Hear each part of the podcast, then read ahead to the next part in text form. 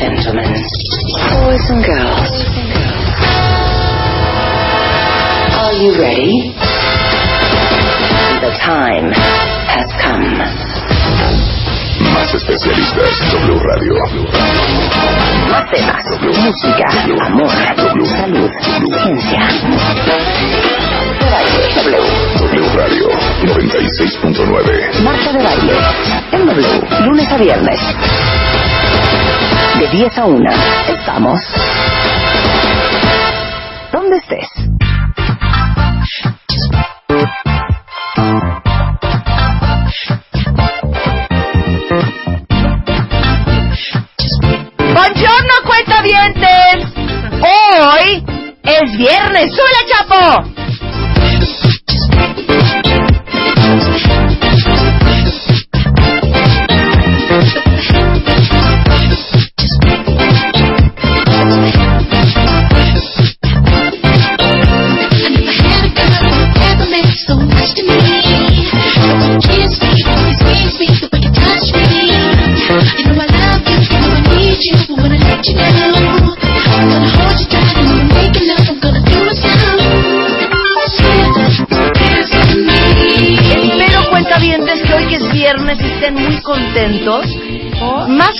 Por dos razones.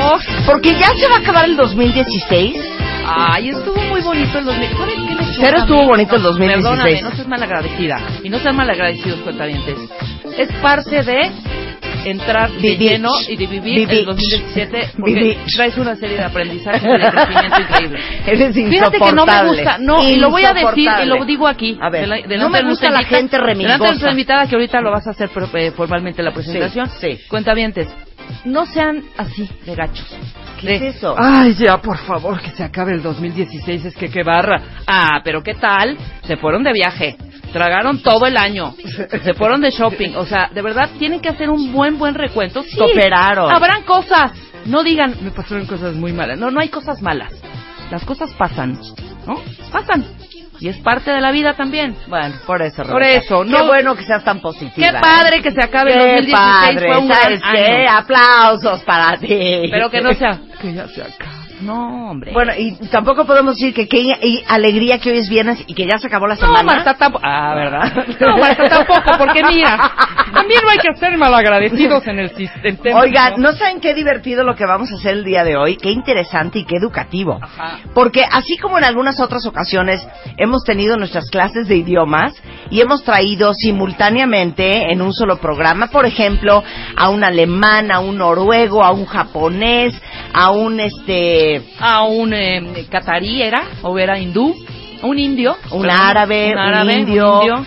Este, el día de hoy vamos a hacer algo bien interesante. Hoy van a aprender las grandes similitudes y las grandes diferencias entre el judaísmo, el islam y el cristianismo. Entonces hoy viene un pastor, viene un eh, ya se me fue, un, rabino, Y viene un gran estudioso abajo de los que son los imán.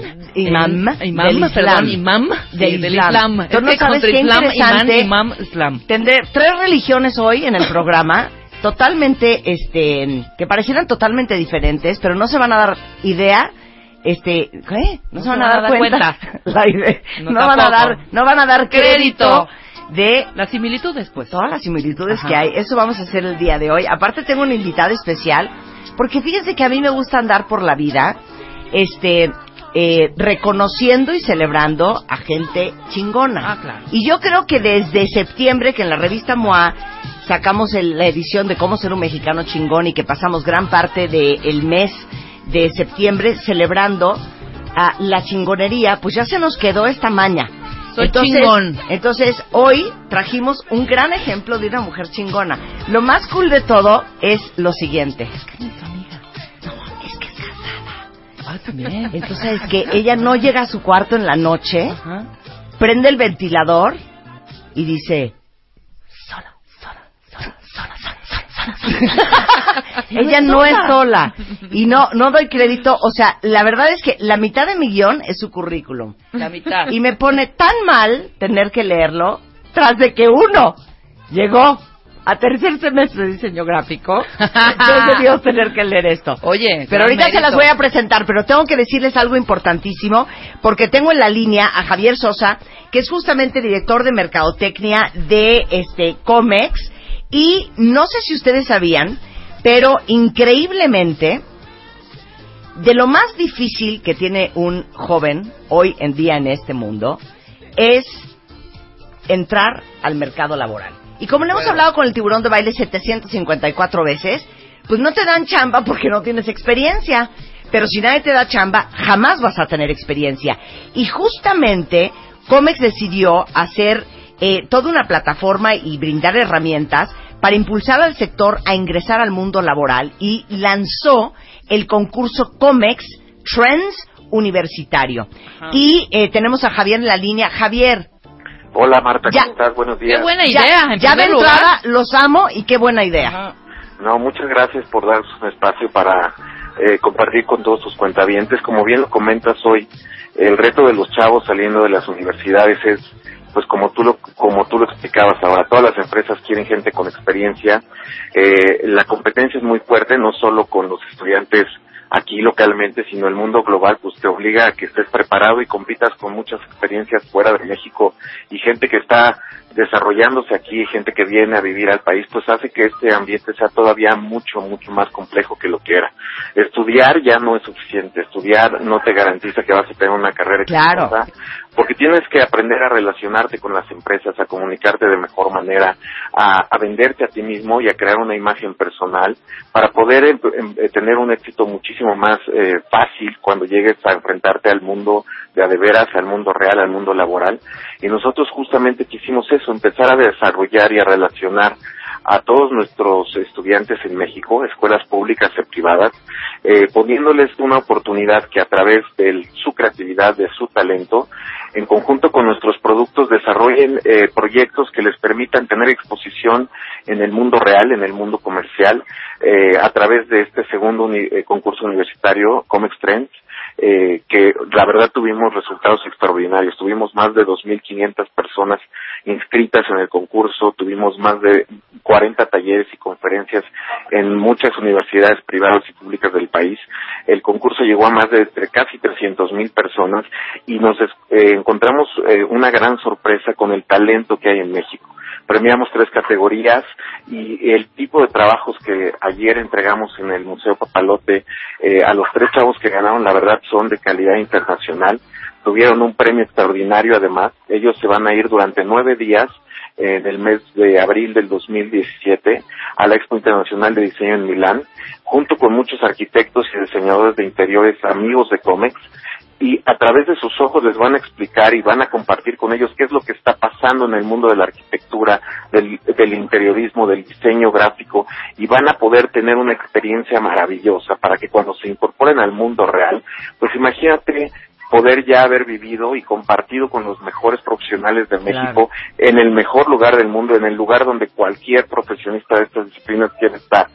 Y, y lo van a ver justo cuando empiezan su carrera. Estas oportunidades que la verdad le cambian la vida a las personas y tú sabes que en Comex pues estamos dedicados a eso, a tratar de mejorar la calidad de vida de las personas, embelleciendo y protegiendo sus espacios y queremos que ellos lo hagan con su talento, con nuestros productos y que transformen el país, que trasciendan, darles muchas oportunidades y hacer que los jóvenes son el futuro de este país tenga todas las herramientas, todas las armas para poder enfrentarse a lo que viene y ayudarnos a construir un mejor México, un México que hace las cosas bien, un México bien hecho, ¿no?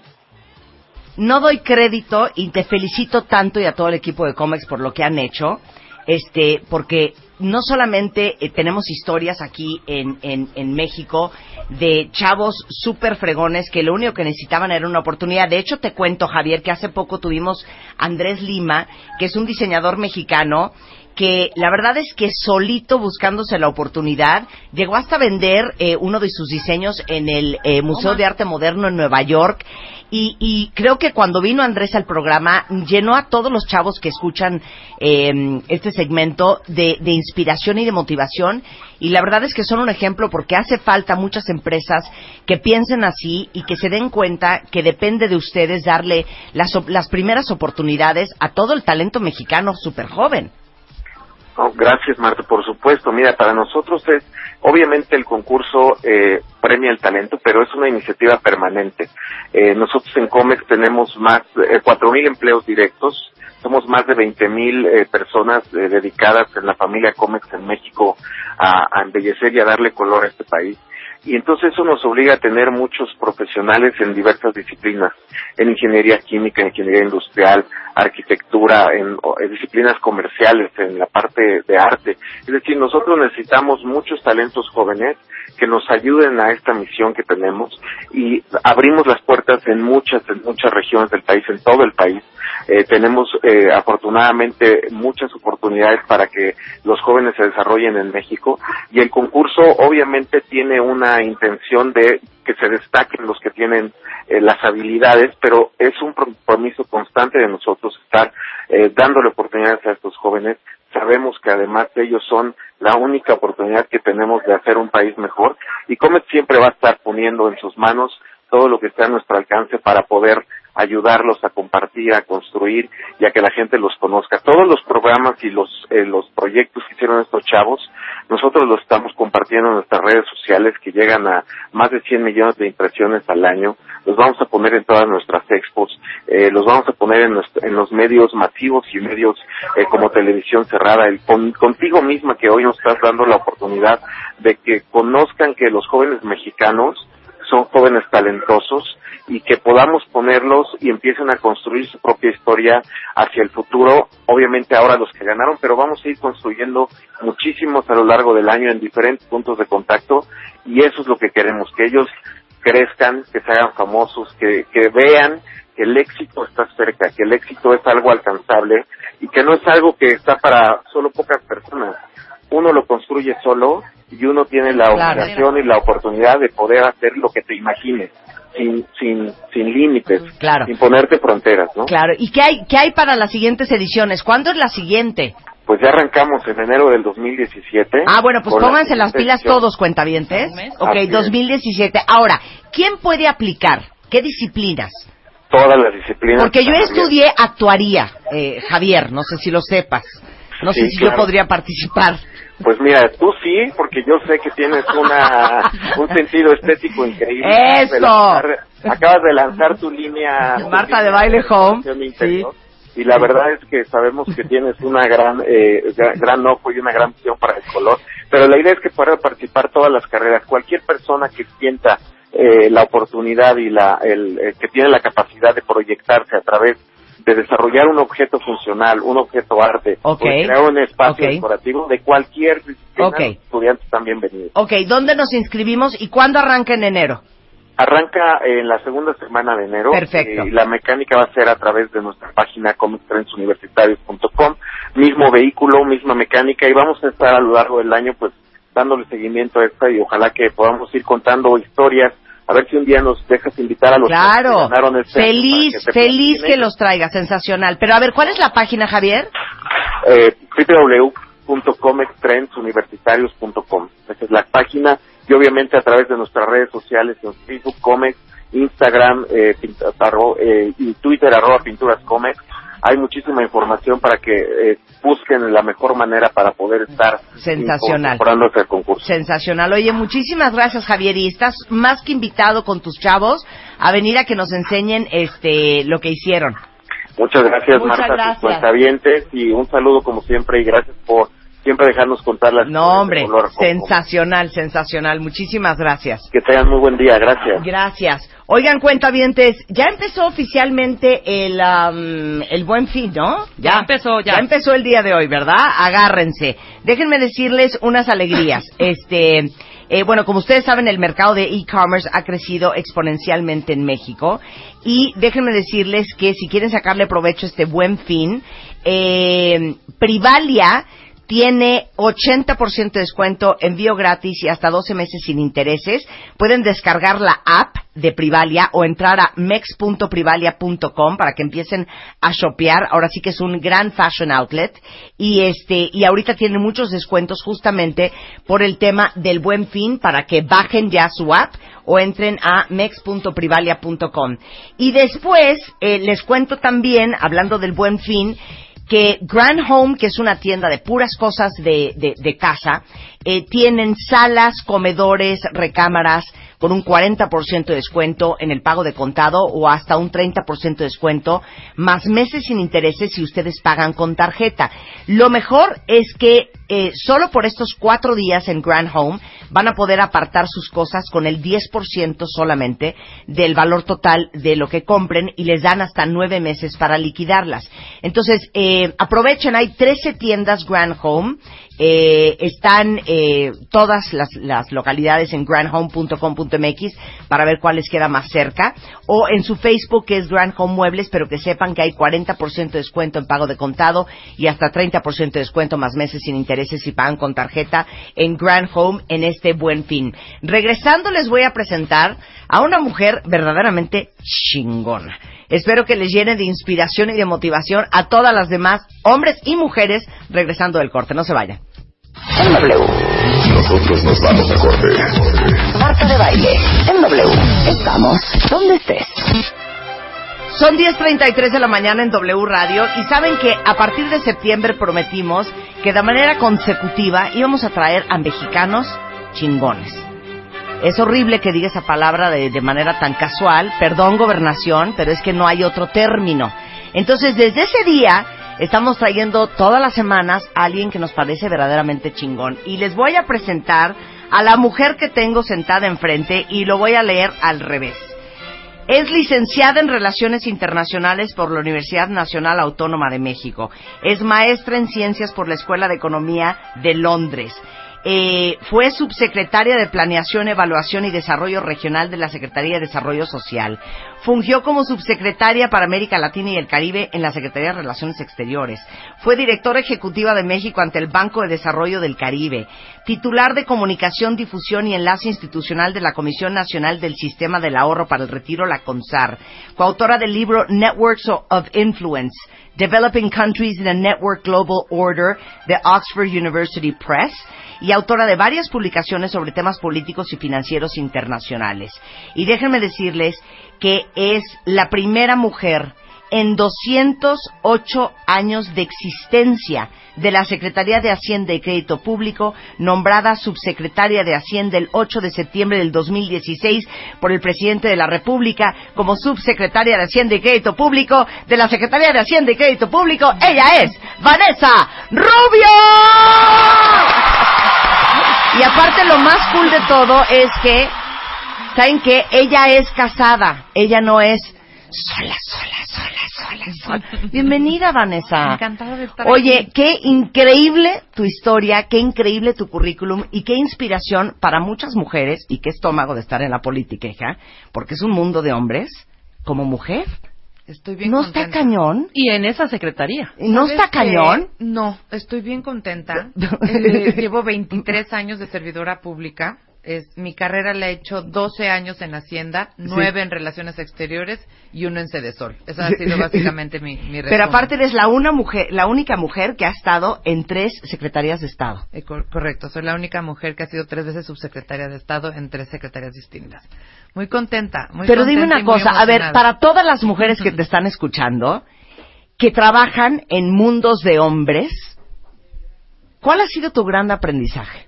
Yo creo que uno no te tienes que convertir en hombre. Esa Sí. parte es la, yo creo Claro. muy importante. Eres una mujer en un mundo de hombres y tienes que conducirte como tal y pensar como tal y hablar como tal y decir nunca pensar que estaría pensando un hombre ahorita y cómo debo yo de actuar porque debe ser una presión espantosa todos los días. Espantosa. Digo lo que siento, digo lo que pienso. Hay veces que estoy de acuerdo con mis pares, hay veces que no estoy de acuerdo, hay veces que le doy ideas al secretario, eh, pues que han sido distintas a las que plantea el grupo. Yo creo que lo que tienes que tener es seguridad, seguridad en ti misma. Eh, mucha mucha paz de que lo que estás haciendo te gusta. Yo sí soy una servidora pública de vocación. Me fascina el servicio público. Sí me levanto todas las mañanas No así, pensando en el himno, pensando en la bandera, pensando en cómo puedo hacer de este un mejor país Ay, bien, para mis Pero sobrinos. te digo una cosa, pa'l- yo, se los he contado. Yo, te- yo sé que tenemos nuestros resquemores con el gobierno, pero Sí. yo la poca gente que conozco que trabaja en el gobierno, todos son de salir a las doce y media de la noche, una de la mañana, de trabajar sábados y Y domingos. despertarte a las 5 de, para de estar a las despertar a las cinco siete. para estar a las seis y media. Y no se te hace tan ingrato porque de la gente en general, desafortunadamente, que trabaja en el gobierno, no los bajan de, o sea, los peores adjetivos que hay en el mundo. Entonces, como persona, ya olvídate de como mujer, como persona, tú que has estado toda tu vida dedicada al servicio público, ¿no da como coraje de decir, no puede ser, si supieran todo lo que se hace, si supieran todas las horas de sueño que he perdido, si supieran todos los eventos sociales a los que no he ido, por servir, y de todos modos te insultan? Mira, lo Bueno, más no a ti, pero en general sí, al gremio, no, ¿no? y lo entiende uno. Lo más importante yo creo que es estar convencida de lo que estás haciendo, que lo estás haciendo bien, que lo estás haciendo por un bien colectivo y la verdad, la sensación que te da cuando te vas a dormir en la noche y dices, esta decisión que tomé impactó a 40 millones de mexicanos de manera positiva, a una comunidad de 500 mujeres en la selva lacandona, en, eh, pude llevar inversión extranjera eh, que permitió a 250 mil familias tener un sustento en la montaña de Guerrero. Ese tipo de cosas, la verdad, te llenan el alma. Entiende uno que haya gente que diga, yo no haría tu chamba nunca, ¿no? Sí, sí. Eh, pero, pero la verdad, a mí me fascina, me llena, me emociona, me ilusiona. Y, y eso es lo que te motiva. Todo el día tienes adrenalina de decir, ¿y qué más hago? ¿Y cómo lo puedo hacer mejor? Claro, ¿no? claro. Y me contaba, este, eh, Vanessa, eh, historias, sobre todo cuando estuviste en Cedesol, Sí. de historias increíbles que son historias que de repente uno ni se entera que suceden. Eh, cuéntame la historia de este, todos estos niños De robótica. de, de robótica, de, por a- ejemplo. de asientos Aguascalientes. Sí. Eh, me cuentan una historia y me dicen que tenían unos niños en donde un profesor maravilloso le estaba dando clases de innovación y robótica. Habían hecho uno de los mejores robots, se habían ganado el concurso de robótica a nivel nacional y se habían ganado un pase para irse a competir al, al mundial en Kentucky. Y resultaba pues que no había recursos para poderlos llevar para allá. Eso primero fue un programa no institucional y me refiero por no institucional pues porque me junté a todo mi equipo, amigos solidarios que les ayudamos para ir, para competir. A ver, los trajimos al programa, Sí, los trajimos al programa. un- Buscando a los chingones en México, acabamos con ese grupo y trajimos al profesor y a las niñas. mecánicas, las Sí. niñas armadoras del robot. La primera vez que subieron en un avión, llegaron a Kentucky, dejaron el nombre de México en alto, regresaron y ya después pudimos ayudar a la institución a través del entonces IMJUVE, el Instituto de la Juventud, de Sol, para que este esquema se replicara ya no para 10 niños, sino para 100 y, y todos los años, ¿no? Claro. Entonces, pues este tipo de proyectos, la verdad, no, no te deja más que ilusión, emoción en tu corazón. Y si tú estás convencida que el servicio público es lo tuyo, como es mi caso, pues Sí. eso te llena, te Claro. llena. Y todo el día estoy adrenalizada Claro, con eso. ¿cómo encontraste tu vocación? Porque, que- porque te voy a hacer un paréntesis y esto siempre se los he dicho cuentavientes. Una cosa es tu profesión, que es a lo que te dedicas, Sí. pero otra cosa es tu vocación. O sea, yo estoy, eh, los medios son mi profesión, Sí. pero mi vocación un poco también es como de servir y de informar y de la educación y de proveer herramientas y ya todo lo que ustedes saben. Si yo no estuviera en la radio, si yo no tuviera, hubiera hecho televisión o si yo no tuviera una red de revistas o lo estaría ejerciendo a lo mejor en una ONG, en alguna fundación. Esa es la vocación. ¿Cómo encuentra uno su vocación? Mira, mi mamá química farmacéutica industrial, mi papá ingeniero bioquímico. En mi en mi casa de chica se hablaba de y sabes por qué flotas cuando estás en la alberca y las sustancias no miscibles Sí, y, y el hielo por ese tipo de cosas, ¿no? Pero yo siempre creí que como que lo que quería era transformar el mundo, o sea, como que no podía creer que hubieran estas injusticias, que la gente no tuviera acceso a oportunidades. Y, y en México hay grandes hombres y grandes mujeres que lo que necesitan son oportunidades para salir Claro, adelante. claro. Sí, neta, somos un gran país y nos los necesitamos creer Ay, más dinos, y más hija, veces. porque estamos tristísimos con lo de Trump y preocupadísimos. Ahorita vamos a hablar de eso, pero bueno, termina. Somos gran país y yo Sí. creo que tenemos muchos elementos, pero además desde el servicio público lo tienes que potenciar. Tienes la gran posibilidad de generar educación, de generar eh, reforma en telecomunicaciones que lo que le permita es a más gente en la sierra, en la montaña, tener acceso a las tecnologías. ¿Para qué? Para estudiar, ¿para qué? Para emprender. Hay mucho que se puede hacer, ¿no? Lo que estamos haciendo también ahora en Hacienda, de tener con mucha responsabilidad, un paquete fiscal bien austero, en donde pues no le caes bien a nadie cuando recortas tanto, Sí. pero es el programa que teníamos que hacer para poder regresar a una, est- a una estabilidad de la deuda y una disminución de la deuda. Entonces, el saberte responsable, el saber que estás tomando decisiones responsables para un mejor futuro, híjole, a mí sí me sulibe. Por eso, pero entonces saliste de prepa y ¿qué dijiste? Salí de prepa, tenía yo un profesor maravilloso, Chucho Silva Herzog Márquez, y le dije, lo mío, lo mío, creo que va a ser trabajar en el gobierno, el servicio público. Me orientó, era mi sensei, y me dijo, vete a la UNAM, estudia en la UNAM. eh, como servidora pública te va a servir una escuela tan universal y tan colectiva. Dicho y hecho, fui lo que hice, profesores maravillosos, alumnos maravillosos, y de ahí me formé también esta como reivindicación de que quiero trabajar por mi país. Y desde ahí no se me ha quitado la gana ni tantito, todo lo contrario. Ahora, eh, preguntan aquí en Twitter, ¿qué hace una subsecretaria de Hacienda? Una subsecretaria de Hacienda y Crédito Público, la Secretaría de Hacienda y Crédito Público tiene tres subsecretarías y Ajá. es muy fácil. La de ingresos, que es la que ve la política de recaudación Sí. de impuestos. Sí. La de egresos, que es la que ve el gasto. Y yo, que soy la subsecretaria de Hacienda y Crédito Público. ¿Qué se hace ahí? Tú lo que haces es la planeación de la hacienda pública, la planeación económica del país. Ajá. Y también regulas todo el sistema financiero. Me toca regular aseguradoras, casas de bolsa, bancos, empresas de factoraje, todo, eh, toda la banca de desarrollo, NAFIN, Bancomex, eh, Banobras, eh, Agroacemex, eh, O Conducef, sea, Consar. O sea, que hagan bien su chamba. Que hagan y bien que su las chamba. cosas pasen como tienen que pasar. Y que el sistema financiero sea un sistema financiero que esté robusto, pero que al mismo tiempo preste recursos para el emprendedurismo. Lo que queremos es que los chavos tengan manera de acceder a un crédito y poder tener una empresa. Queremos que, eh, y, y el crédito hacia las empresas ha crecido 15% en los últimos cuatro años. Entonces, un sistema bien capitalizado y al mismo tiempo que preste. Pero también de ti dependen los presupuestos, o sea, de Hacienda dependen los presupuestos de todos los estados. De Hacienda dependen los presupuestos de los estados. Eso lo ejecuta más la subsecretaría de egresos, que es la del gasto. Ok. Pero yo lo que tengo que hacer es que todo arme, que arme ingresos, que arme egresos. Ahora eh, sí que te salgan las cuentas. que me salgan Claro, las cuentas. sí, claro. Y la política de deuda pública, que esa es muy Sí. importante también. Esa también cae dentro de mi ámbito de A ver, explica eso. Cuando tú tienes egresos ingresos y tienes un déficit, lo que necesitas es salir a los mercados a incurrir en deuda. Y esa deuda la necesitas eh, tener en las mejores condiciones. Por ejemplo, Claro. el 100% de la deuda de México, el Sí. 75% está en pesos. Ujú. Eso nos hace menos vulnerables Claro, al exterior, cambio del ¿no? dólar. Exactamente. Bueno, eso puede dar paz para todos los que están preocupadísimos por la estabilidad económica del país. La que no está en pesos Ajá. está en tasa fija. Quiere Ah, ok. decir que la variabilidad no te afecta. Claro, Ok, también, todo también eso. buen punto. O sea, lo que debemos, lo debemos. El 75% en pesos y el resto a tasa fija. Es correcto. Entonces nos vale si sube o no el dólar.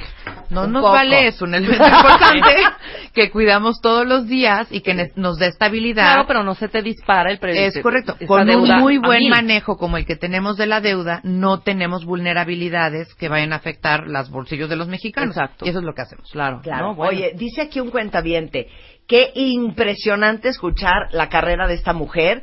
Yo soy financiero y justamente yo también este, quiero eh, dejar huella en México. Ayudar de esta manera, voy a buscar la forma. Pero claro, la forma la tenemos todos, todos los días y con una gama amplísima de posibilidades en nuestra chamba, en haciendo eh, redes, ¿no? Ahorita en esta época en donde te puedes juntar con muchas personas que piensan igual que tú y que tienen ganas de ayudar que tú en internet, en distintos espacios, Sí. podemos ayudar y ayudar mucho. Claro. Y además, bueno, yo en mi caso no es solo el tema de ayudar, yo estoy comprometida y es mi chamba. Claro. Y esa, eso también lo debemos de ver. A ver, es la chamba. Para eso estamos ahí, por eso nos Sí, pagan. Por sí, eso somos servidores públicos. Claro. Y yo estoy para servir a todos y para hacer lo mejor posible de la chamba que hago. Claro, mira, aquí dice una cuentaviente, qué chida inspiración la de Vanessa, eh, de una mujer en un mundo laboral. Y aparte, como les digo, mu- un mundo bien, bien, bien masculino. Dice, hola Marta, yo quiero ser voluntaria, ¿a dónde puedo acudir para apoyar en esta misión a Vanessa? No, es que era cuando estabas en Cedesol, ¿no? Pero podemos hacer muchas redes para apoyar en muchos casos. Les dejo mi cuenta de Twitter, que es arroba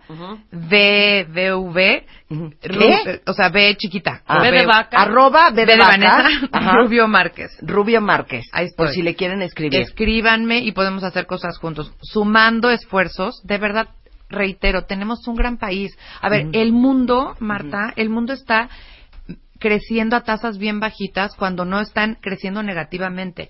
La tasa de crecimiento de toda América Latina es de menos punto cinco. México está creciendo a tasas arriba del 2%. La situación está bien difícil y México está haciendo una economía bien resiliente. Tenemos mucho para salir adelante. 2.4 millones de empleos creados en cuatro años. Ahí vamos. Hay mucho por hacer y nadie Claro. dice que todo está ganado. Claro, claro. Pero vamos bien como mexicanos. Podemos ir mejor y por eso estamos trabajando. Claro, oye, dime una cosa, estamos preocupadísimos y desde el martes pasado ya como que se nos está pasando la angustia, pero había una depresión colectiva por la presidencia de Trump. ¿Qué está haciendo Hacienda? ¿Qué tan preocupados deberíamos de estar? Este, ¿cómo, qué- qué- ¿Cómo nos va a ir? ¿Qué le va a pasar a México con Trump en el poder? Mira, ¿Cómo lo ves tú? Cuando hablamos, yo tengo casi 45 años, los cumplo en febrero. En mi generación hemos visto pasar crisis, hemos visto pasar momentos muy difíciles económicos, ¿no? Y no se diga a otras generaciones que les tocó eh, también momentos económicos complicados. Yo lo que les podría decir es que como mexicanos nos tenemos que sentir bien orgullosos que hemos construido esto que se les llama los fundamentos macroeconómicos sólidos. ¿Y qué es eso? Se oye como muy etéreo de repente. Pues que la deuda la tengamos baja y con, perdón, la deuda la tengamos bien administrada, como ahorita les decía, en niveles aceptables y además bajando. Sí. Que tengamos inflación contenida y baja. Que tengamos la posibilidad en el momento que requiramos salir a los mercados y en los mercados se pelean los bonos mexicanos, digamos, ¿no? Sí. Porque saben que es un buen país, un Sí. país sólido, un país que Sí. paga. Tenemos eh, que estamos creciendo a tasas Sí. superiores al 2%, estamos generando empleos, estamos haciendo reformas. La reforma tributaria, la reforma fiscal que hicimos, nos está permitiendo hoy compensar esos recursos del el menor precio del petróleo a nivel internacional. A ver, ustedes imagínense, en la parte alta hace unos años el petróleo costaba 102 dólares por barril. Hoy lo presupuestamos en el presupuesto 2017 a 42. Si no hubiéramos tenido los resultados de la reforma tributaria, estaríamos en una situación bien comprometida. Sí, vamos en Entonces, menos 60 Ujú. dólares. Entonces, lo hemos compensado con recursos tributarios. Entonces, todo esto nos permite decir, podemos enfrentar cualquier situación de volatilidad. Eso Sí. es lo que produce Sí. un evento como La el proceso electoral Trump, claro, en Estados Unidos. pasar. Volatilidad, angustia, ansiedad. Y los mercados reaccionan a esa volatilidad. Pero la fortaleza de la economía mexicana nos está permitiendo transitar la volatilidad y nos da muy buenos elementos para adelante. Claro. Ayer salió la red compartida. Vamos a tener más eh, posibilidades de banda de 4G en lugares donde nunca ha llegado. Claro. La reforma de Pemex. Pemex es una empresa que durante 70 años no vendió ni un clavo ni un tornillo porque era una empresa del gobierno. Hoy está haciendo ventas que le están generando ingresos. Hoy Pemex se está asociando a través de farm outs con inversión extranjera. Vamos bien. Oye, no te desespera, porque yo te estoy oyendo y digo, muy bien, no te desespera que pareciera que lo que sale de la voz de cualquier persona que trabaja en el gobierno, todo el mundo dice, no le creo. ¿Quién sabe qué choro está echando? Yo creo pero que obviamente hay un no le sentimiento creo. colectivo Sí. y no es México, es el mundo. Pues hemos visto Claro. muchos resultados. Colombia, el Brexit, de Estados decepción Unidos, claro. con la autoridad, de decepción Claro. con el gobierno. Estamos en un mundo donde eh, se está transformando. El mundo se transformó cuando se cayó el muro de Berlín. El mundo se transformó con la Internet. El mundo se transformó. Tenemos una sociedad más participativa y qué bueno que así sea. Hay que aprender como gobierno a interactuar mejor con esta sociedad que nos demanda más, Claro. que nos demanda más transparencia Claro. y así hay que chambear, punto. Esta generación llegó para quedarse y el gobierno es el que se tiene que adaptar a, a trabajar más de cerca y con mayor transparencia y con mayor información a los ciudadanos. No, y aparte Claro. también la participación de la ciudadanía es importantísima. Muy importante. Claro. Y Oye. cada vez más estamos más eh, despiertos, mucho más cercanos, ya tenemos ese contacto. Por ejemplo, acabas de dar tu Twitter, Sí, ¿no? sí. Ya hay más cercanía, ya hay un contacto directo. Claro. Y que nos pidan y de claro, aparte, por le- le- les digo una cosa preciosa que me fascina. Mira, acaba, acaba de, de, de- de llegar un tuit y lo voy a leer tal cual, porque ahora sí que ya saben que El que nada debe, nada teme. Dice canciller. Marta, ¿te quemas con entrevistas pagadas? Pagadas, ¿eh? Por el gobierno. Este, ahí vas con infomerciales. Muy mal. Sí, claro que no. Ok, nada más les quiero dar una aclaración. Ok, Hacienda a mí no me ha pagado un centavo. Cero. La razón por la cual invité a Vanessa es que por eh, a través de la vida, porque ella vino varias veces al programa cuando estaba en la CONSAR, Claro. y hemos seguido, tanto Rebeca como yo, su carrera siempre de cerca. Y siempre me ha impresionado que siendo mujer, eh, tenga los puestos que tiene, haya logrado lo que, lo que ha logrado, eh, sea una mujer tan capaz, tan inteligente, y la invité el día de hoy, ni siquiera como subsecretaria de Hacienda, la invité como persona, porque me parece que es una gran historia de inspiración, la vida profesional de una mujer mexicana que, perdone, ya quisiéramos tener muchas. No, pero perdón. Este, Y qué paz ¿Y- y que tengamos paz? a Vanessa Claro. en ese puesto. Eh, claro, Perdón. y como dice aquí un, un, un cuentaviente, dice Gloria, oye, qué cosa más increíble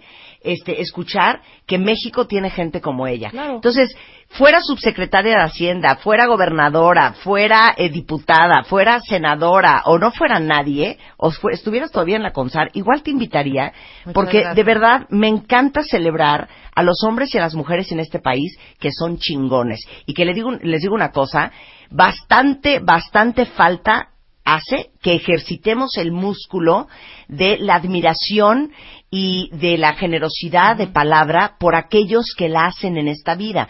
Ustedes saben que en México tenemos fama de esta imagen en donde un cangrejo se trata de salir de la cubeta y todos los cangrejos otros a ven cómo le hacen para jalarlo para abajo. Ese es nuestro instinto pareciera en este país, que nos enchile el éxito de los demás, que no podemos reconocer el, el- el- el éxito de otros, que nos cuesta trabajo celebrar y reconocer y admirar a los que merecen admiración. Y Vanessa ni siquiera está aquí a título de la Secretaria de Hacienda, está a título de Vanessa Rubio, una mujer como muchas otras mexicanas, del- claro. comentando su historia y, y contándonos cómo haces tu chamba y lo difícil que debe de ser. Trabajar en el gobierno número uno, porque el gobierno está muy descreditado, o se dice así, descreditado. Desacreditado. Desacreditado, Ya no yo. se cree ¿Y en cómo las se dice? Desacreditado. No se cree en las instituciones, Ajá. pero en lo que sí tenemos que pensar y creer en las personas individuales, en la estructura de nuestro gobierno, que saben que, que sí valen la pena. Que Pero sobre todo por mexicanos en el gobierno o fuera del gobierno que hacen su chamba muy bien. Y, por eso me encanta que apoyarnos estés como aquí. mexicanos, la sí. verdad. Sí necesitamos echarnos la mano, sí necesitamos hacer más trabajo los que hacen las colectivo. cosas bien. Entre todo, sector social, sector público, sector académico, las mamás, los tíos, las familias, mientras más nos unamos por tratar de sacar adelante a este país en nuestros distintos ámbitos de acción, la verdad es que sí creemos que podemos hacer un mejor México porque tenemos muchísimos elementos para ello y Pues nos lo que tenemos aparte, que creer. Vanessa, y te lo digo frontalmente y te lo digo sinceramente. Hace falta muchas más personas como tú, honestas, responsables y entregadas, para empezar a creer en esas instituciones. Exacto. ¿no? Mira, Doris Leal A desde de Atlanta dice, en México está lleno de gente chingona. Felicidades a tu invitada, felicidades Claro. a Vanessa. Este, alguien más dice, eh, eh, no, no sean payasos, o sea, eso no vino. ¿Qué? Dice Vanessa, compren el buen vino, no compren el buen vino. Yo creo Este, que sí hay que aprovechar el buen fin, es un Claro. buen momento para... Mira, Almiux hace una pregunta muy interesante y quiero que la conteste después del corte. Dice Almiux, Vanessa, ¿cómo le haces para no corromperte en un ambiente tan corrupto? De eso vamos a hablar regresando, ¿va? Encantada. Regresando del corte, no se vayan. Marta de Baile W. Estamos en donde estés.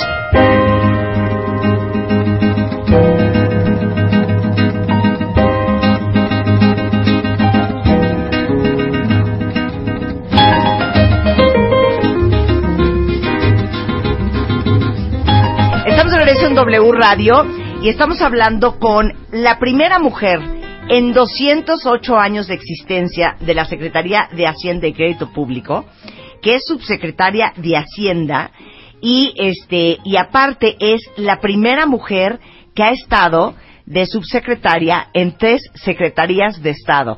Y le invité porque nos encanta en este programa y sé que muchos de ustedes cuentavientes les fascina celebrar a hombres y mujeres chingones para que no se nos olvide el potencial que tenemos en este país y el gran talento que hay también en el gobierno, aunque tan desacreditado que lo tenemos, también existen gentes, gente, gentes, gentes, personas que lo hacen muy bien. A ver, te iba a preguntar para regresar del corte que este, ya se me olvidó lo que te iba a preguntar. Ah, que ¿cómo le haces? Pregunta al Mux para no corromperte en un ambiente tan corrupto, porque llevas toda tu vida al servicio. Yo lo que les decía es que como se exacerban los temas en donde sí han habido y donde se han expuesto y donde son lamentables de corrupción, pero la verdad es que somos mucho más los servidores públicos nobles, honestos, trabajadores. Yo he estado codo con codo estos 23 años con gente maravillosa, con el jefe que hoy tengo, que es el secretario de Hacienda, con José Antonio Mid, eh, su equipo de trabajo. La verdad es que sí hay mucha gente noble, trabajadora, transparente, creíble eh, eh, Sí. que- y que está trabajando por el gobierno todos los días. Ahora, de que como en todo, pues también han habido malas personas, malos manejos y, y son muy desafortunados y que, des- que mal que eso desacredite eh, el, el trabajo que hacemos en el gobierno, pero, pero realmente somos más los buenos y esos somos los que tenemos que ganar y los que tenemos que reivindicar la labor pública y reivindicar al gobierno. Muy bien, Carmen pregunta, ok, ya es consultorio abierto con Vanessa, ¿eh? Carmen pregunta, Vanessa, con ese cargo y tanta responsabilidad, ¿cómo le haces para que funcione tu matrimonio? La verdad, estoy casada con un tipazo. Eh, Agustín, arquitecto, Agustín, baterista en sus ¿Es tiempos arquitecto libres. baterista? Sí, es lo máximo. Ajá. Y la verdad nos hemos complementado muy bien. Voy a cumplir 17 años de casada en enero. Somos amigos, somos compañeros. Yo lo apoyo en todo lo que él hace, en sus obras, en sus proyectos. Y él siempre ha estado conmigo codo con codo y, y, y le gusta y se admira pues de tener a su lado una Por mujer eso, pero sí, que viva fuerte y así pues. claro, pero no te dice, hija neta, ¿vas a volver a llegar a las dos y media de la noche? No, nunca me lo ha dicho. ¿No? Y me espera y cenamos juntos. No. Ah, Me espera y cenamos un sándwich, aunque Y nunca sea. te dice, un sándwich que yo hago, pero Hija, para pero los es que dos. yo me quería ir el fin de semana a San Miguel con mis primos. Nos ha pasado, nos ha pasado y pues dicen ni modo, pues es chamba es chamba, lo he hecho yo por él, él lo ha hecho por mí muchas más veces que a la inversa, pero la verdad muy muy compaginados y muy entendido de que él también es parte de mi éxito y si no Claro. lo tuviera yo él de mi lado no podría yo haber hecho todo esto. Libera a muchas mujeres del maleficio de la maternidad. Vanessa no tiene hijos. No tengo hijos. Desde hace como 15 años decidimos Agustín y yo que lo nuestro, lo nuestro no era ser papás, que lo nuestro, lo nuestro era hacer nuestro matrimonio, nuestro matrimonio iba a ser nuestra familia. Tenemos sobrinos, sobrinos y somos padrinos de la gran mayoría de los hijos de nuestros amigos. Es que tantas mujeres que dicen, es que no quiero tener hijos, pero la presión social de, ¿cómo? ¿No vas a ser mamá? ¿Cómo? ¿No vas a realizarte? Como si eh, el no ser mamá ya, ya tuvieras un hándicap o ya estuvieras incompleta o ya tuvieras un defecto. Son decisiones yo creo que bien individuales, de vida, de pareja, que las tienes que tomar con mucha decisión, con mucha madurez, con mucha valentía, porque las decisiones así se tienen que asumir y todas las decisiones son respetables. Respeto y admiro, porque además conmigo trabajan mujeres que tienen dos, tres hijos, Eh, mi hermana que es nutrióloga y tiene dos sobrinos maravillosos que me ha dado, son admirables las mujeres como tú, Marta, que están casadas, que tienen hijos y que sacan a su familia adelante. Así es que me merecen todo el respeto y yo creo que qué padre que haya diversidad de decisiones en esta vida. Claro, dice Ada, Vanessa, mi hijo tiene 16 años, le fascina el servicio público, pero le enoja la corrupción. ¿Cómo lo motivo a hacer el cambio? Él es el cambio.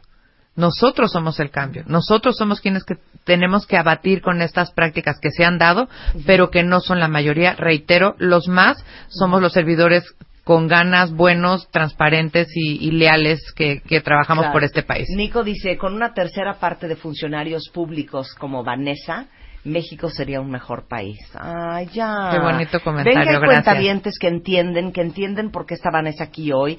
Y, y, y yo quiero que le des un mensaje, un doble mensaje. Uno, a todas las mujeres que chambean sin parar, solteras, casadas, con hijos, sin hijos, que están agotadas, que de repente se sienten desmoralizadas, desilusionadas. Y también otro mensaje a todos los jóvenes o papás de jóvenes que nos están escuchando, que están desilusionados con el futuro de nuestro país. Las mujeres podemos, las mujeres somos un poquito más del 50% de la población y mamás de la otra mitad. Entonces, esa es nuestra relevancia en esta sociedad. Y, y yo creo que podemos, somos capaces, somos personas integrales, que podemos hacer muchas cosas al mismo tiempo, que eso nos da una virtud y una capacidad bien distinta en general con, con el resto de, de los hombres. Yo creo que nos debemos de complementar, no debemos de competir como mujeres debemos de ejercernos y, y yo creo que podemos cambiar este país para bien. Tenemos un país, reitero, enorme, con gente bondadosa, con gente chambeadora y, y, y que somos los que tenemos que salir adelante. Ok, ¿y qué le falta a la mujer mexicana? Le falta, yo creo que creer más en sí misma, Sí. creer más en sus capacidades, en sí podemos, en puedo lograr lo que yo quiera y, y, y siempre es posible. Yo creo que eso me ha tocado hacer como mucho mentorship de muchas chavas que han trabajado conmigo y hoy las veo realizadas, plenas eh, y haciendo trabajos maravillosos y eso da muchísimo gusto. Ha- hagamos más redes de mujeres para ayudarnos a las mujeres, sí podemos y las mujeres somos una pieza fundamental para sacar adelante este país Y las nuevas generaciones. nuevas generaciones eh, a trabajar, a estudiar, a ser responsables eh, y creo que tenemos que creer mucho en, en la colectividad, creer mucho en lo que podemos hacer juntos como país, en redes de jóvenes, en redes de mujeres, en redes de empresarios, en estos temas nuevos de fintech, de captación para nuevas empresas, este crowdfunding. Hay mucho que hacer aprovechando la tecnología, aprovechando las reformas, aprovechando todo lo que tiene este país maravilloso.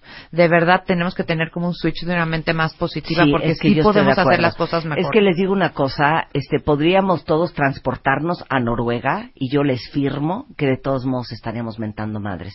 Yo creo que si no cambiamos el chip, que si no empezamos a tener una actitud proactiva y como dice Mario Guerra y lo dice casi todas las semanas, el que no hace nada al respecto pierde el derecho a quejarse. Y somos talentosísimos para quejarnos, para justificarnos, para encontrar todas las razones por las cuales eh, mentar madres todo el día.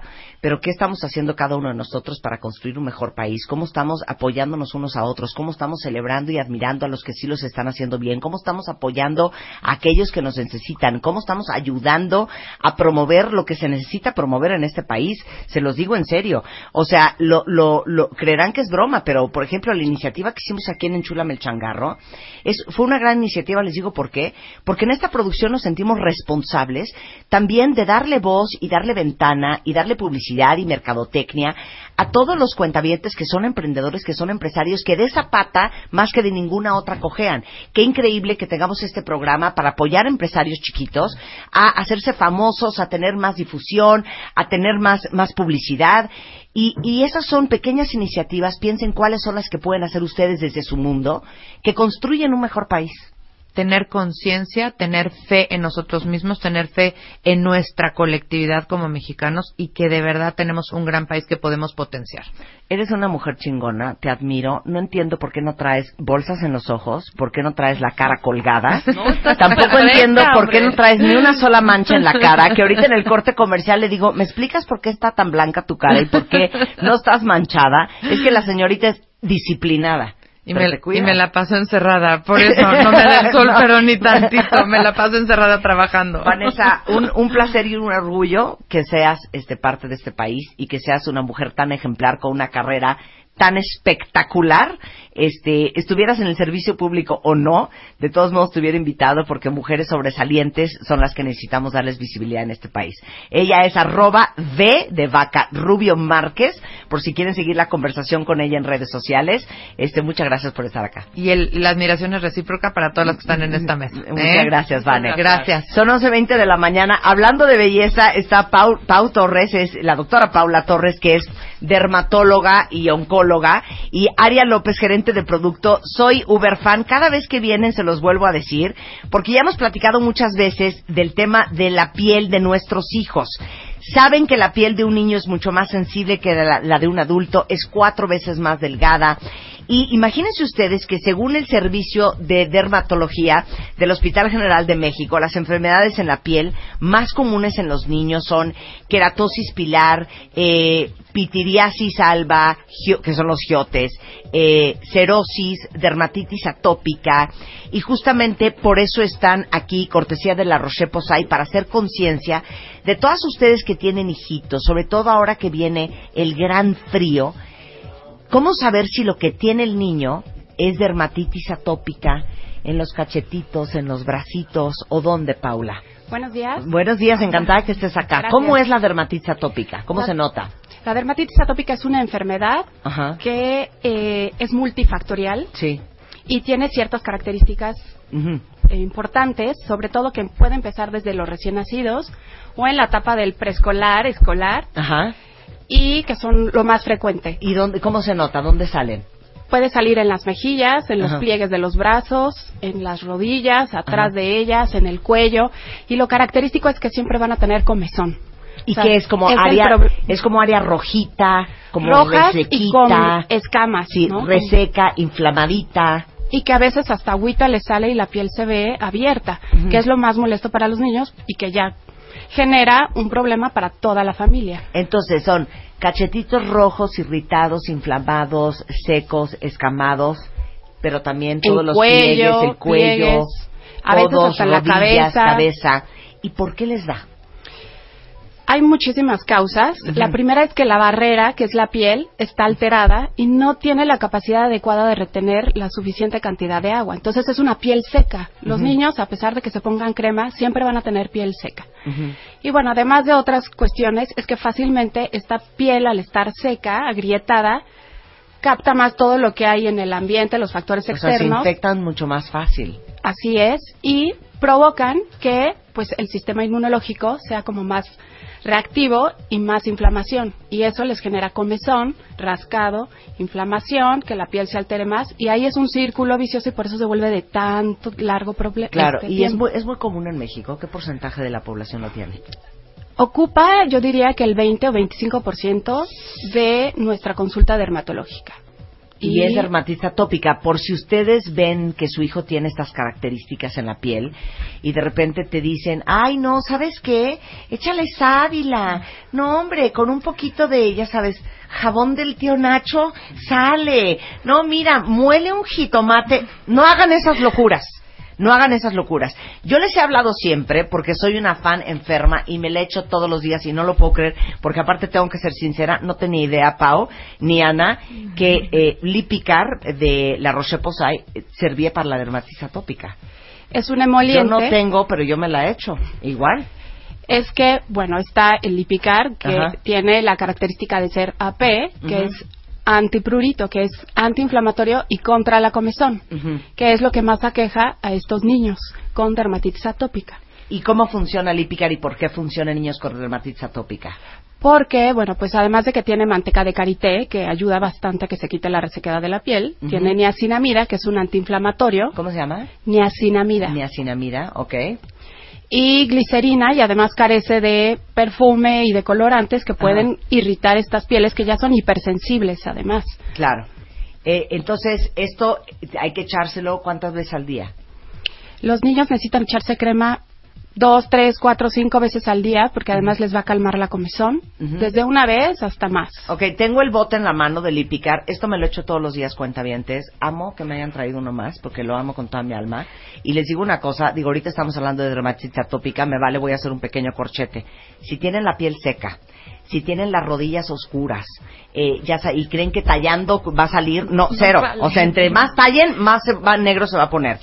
Si tienen, ¿saben qué? Como puntitos, granitos en las pompas, piernas, ya saben, como de resequedad. Que es Ahí keratosis pilar. Ah, Ujú. queratosis pilar. Bueno, échense esto, les voy, ya le tomé una foto, se las voy a tuitear para que, porque es desesperante no ver el bote. Entonces les voy a mandar la foto del bote de Lipicar AP para que lo vean, lo venden en todas las farmacias dermatológicas, En todas las ¿no? farmacias dermatológicas. ¿No lo venden en Sanborns? No. Sí lo venden. Sí, lo venden en Sanborns. Para que lo compren, se lo unten ustedes y se lo unten hasta su, a sus hijos. No, y Marta, la, Cierro paréntesis cosmético. la ventaja del Lipicar Bomate, como tú lo mencionas, eh, se puede usar en niños chiquititos o en personas eh, adultas, o sea, Claro. todo el mundo lo puede usar, Bueno. tengas o no dermatitis. Acuérdense de mí cuando se pongan esta crema en, la- en el cuerpo, ¿eh? Y es más, yo me la veces me echo en la cara y me van más. Bueno, cerramos corchete. Ahora, hay algo increíble que está haciendo la Roche Posay con Lipicar, que es las familias Lipicar. Cuéntanos. Familias Lipicar, sí te cuento, Marta. Es una iniciativa de la Roche-Posay, cuya misión siempre ha sido eh, cuidar las pieles de, la- de- las pieles más sensibles. ¿no? En este caso estamos hablando de las pieles mexicanas. Es una campaña estrictamente para familias mexicanas cuyos hijos sufran dermatitis atópica. Entonces, una persona que vive o que tiene alguna persona, un hijo con este eh, padecimiento, no nada más sufre la persona que lo padece, sino también todo su entorno. En el afán de la Roche Posay de poder mejorar esta, esta calidad de vida, eh, pues va a seleccionar a 100 familias mexicanas eh, con hijos menores de 18 años eh, que puedan participar y les va a dar un espacio privado dentro de la plataforma que se llama Familias Lipicar para poder compartir su experiencia, tener consejo experto, es decir, preguntas y se las van a contestar los expertos en en la piel y en el tema. Pero adicional, el gran premio es un año de tratamiento completo, gratuito, completamente qué increíble, gratuito. Qué increíble. Entonces, el tratamiento consta de tanto de la limpieza como de, del tratamiento, digamos, que es el Lipicar Sindet, que es el gel de ducha, y el Lipicar Bomapé, que es el tratamiento y el- la crema que deben de aplicar Claro. después de bañarse. Claro. ¿Y cómo se inscriben? Es muy fácil inscribirse, tienen que meterse en nuestra página web, que es www.laroche-posay.com.mx. Ajá. Ahí van a ver encont- otra vez, hija, espérate. www. Laroche-posay, con. Y al final, Ajá. punto com punto mx. Ok. Ahí van a encontrar un banner. En este banner le pueden dar clic o si no hay una pestaña que dice Familia Lipicar. Eh, al entrar eh, van a tener una breve explicación de lo que es, es la campaña y le tienen que dar clic a un globo, un botón que está del lado eh, derecho superior, que es para registrarse. Ahí le dan clic y los va a mandar a la, for- a la hoja de registro. Contestan las preguntas y, no las, y se mandan. Sensacional. Los amo, soy su fan y me hace muy feliz dejarles mi dinero todos los meses. Porque tienes un muy buen producto, un muy buen producto. gracias. Y ya les mandé la foto para que vean el bote y lo vayan a comprar. Ahora que hace frío, olvídense, ¿eh? Me van a agradecer el resto de su vida. Y para todos los que tienen hijos con dermatitis atópica, ahí está el programa de familias Lipicar en la página de www.larroche-medioposay.com.mx y este a la venta también en Sanborns, En farmacias derma- dermatológicas, San Pablo, Liverpool. Liverpool. Eh, bueno, también Benavides, HIV, que ya son un poco Ok, eh, fuera de. México. Sensacional. Gracias, Pau. Muchas gracias. Ana. Un placer No, tenerlos aquí muchas como gracias, siempre. Marta. Regresando, híjole, clases de religiones. Miren, hoy les trajimos a un rabino, a un pastor y a un eh, experto estudioso del Islam. Y van a aprender de todas las diferencias, pero sobre todo de todas las similitudes entre el judaísmo, el islam y el cristianismo hoy en W Radio. Se la van a pasar increíble. No se vayan, ya volvemos. En W. Nosotros nos vamos a corte. Marta de baile. En W. Estamos donde estés.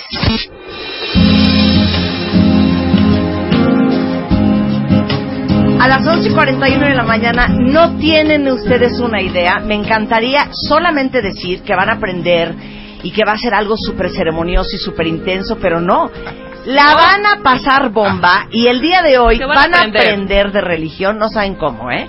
El día de hoy, y esto dice Luz, nada más te informo, mi queridísimo Mauricio, dice que es música cristiana para presentarte a ti. Hay mucha música cristiana Sí, claro, claro. Oye, Amy Grant era cristiana. Amy Grant era era cristiana. cristiana. Y tuvimos una, una pe- pequeña plática entre Luz y yo, que es la productora de audio, y yo, Sí. de, de- de decir, ¿cuál, cómo definimos? O sea, tampoco quería poner Porque yo cristiana cánticos- no era, Espérame, claro. claro, espérame. Josana, Josana, Exacto. Josana en el O, cielo. o de pronto me fui hacia, ¿será el de Jesús me has mirado a los ojos? Tampoco, ¿no?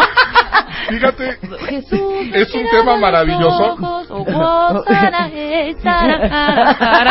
Entonces no sabíamos, teníamos como mucho más claro el Islam y el, claro. Pastor. Mauricio Sánchez Col, presidente de la Academia Nacional de la Música y Artes Cristianas. Es un placer y estar pastor, aquí. qué increíble que hayas venido. ¿Qué ibas a gracias. decir de la música Sí, cristiana? que la música es un tema maravilloso ese y nosotros tenemos una asociación Claro. que promueve la música cristiana. Y el primer problema que nos enfrentamos fue definir qué, qué es la música cristiana. Claro, Entonces, eh, eh, concluimos algo maravilloso. Dios es el creador de todas las cosas. Entonces, la, toda la música le pertenece a Dios. No hay géneros que sean de Dios y géneros que no Hijo, sean de te lo Dios. juro que esa es que no estoy de acuerdo. Pero no, ahí co- coinciden yo los creo que tres, no lo deben no, de pero ahí te va. aceptar. No, y es el reggaetón, pero no estamos seguros. Es que también tienen reggaetón. Claro, Claro. por supuesto, fíjate, ¿qué es lo que hace la música cristiana? El mensaje.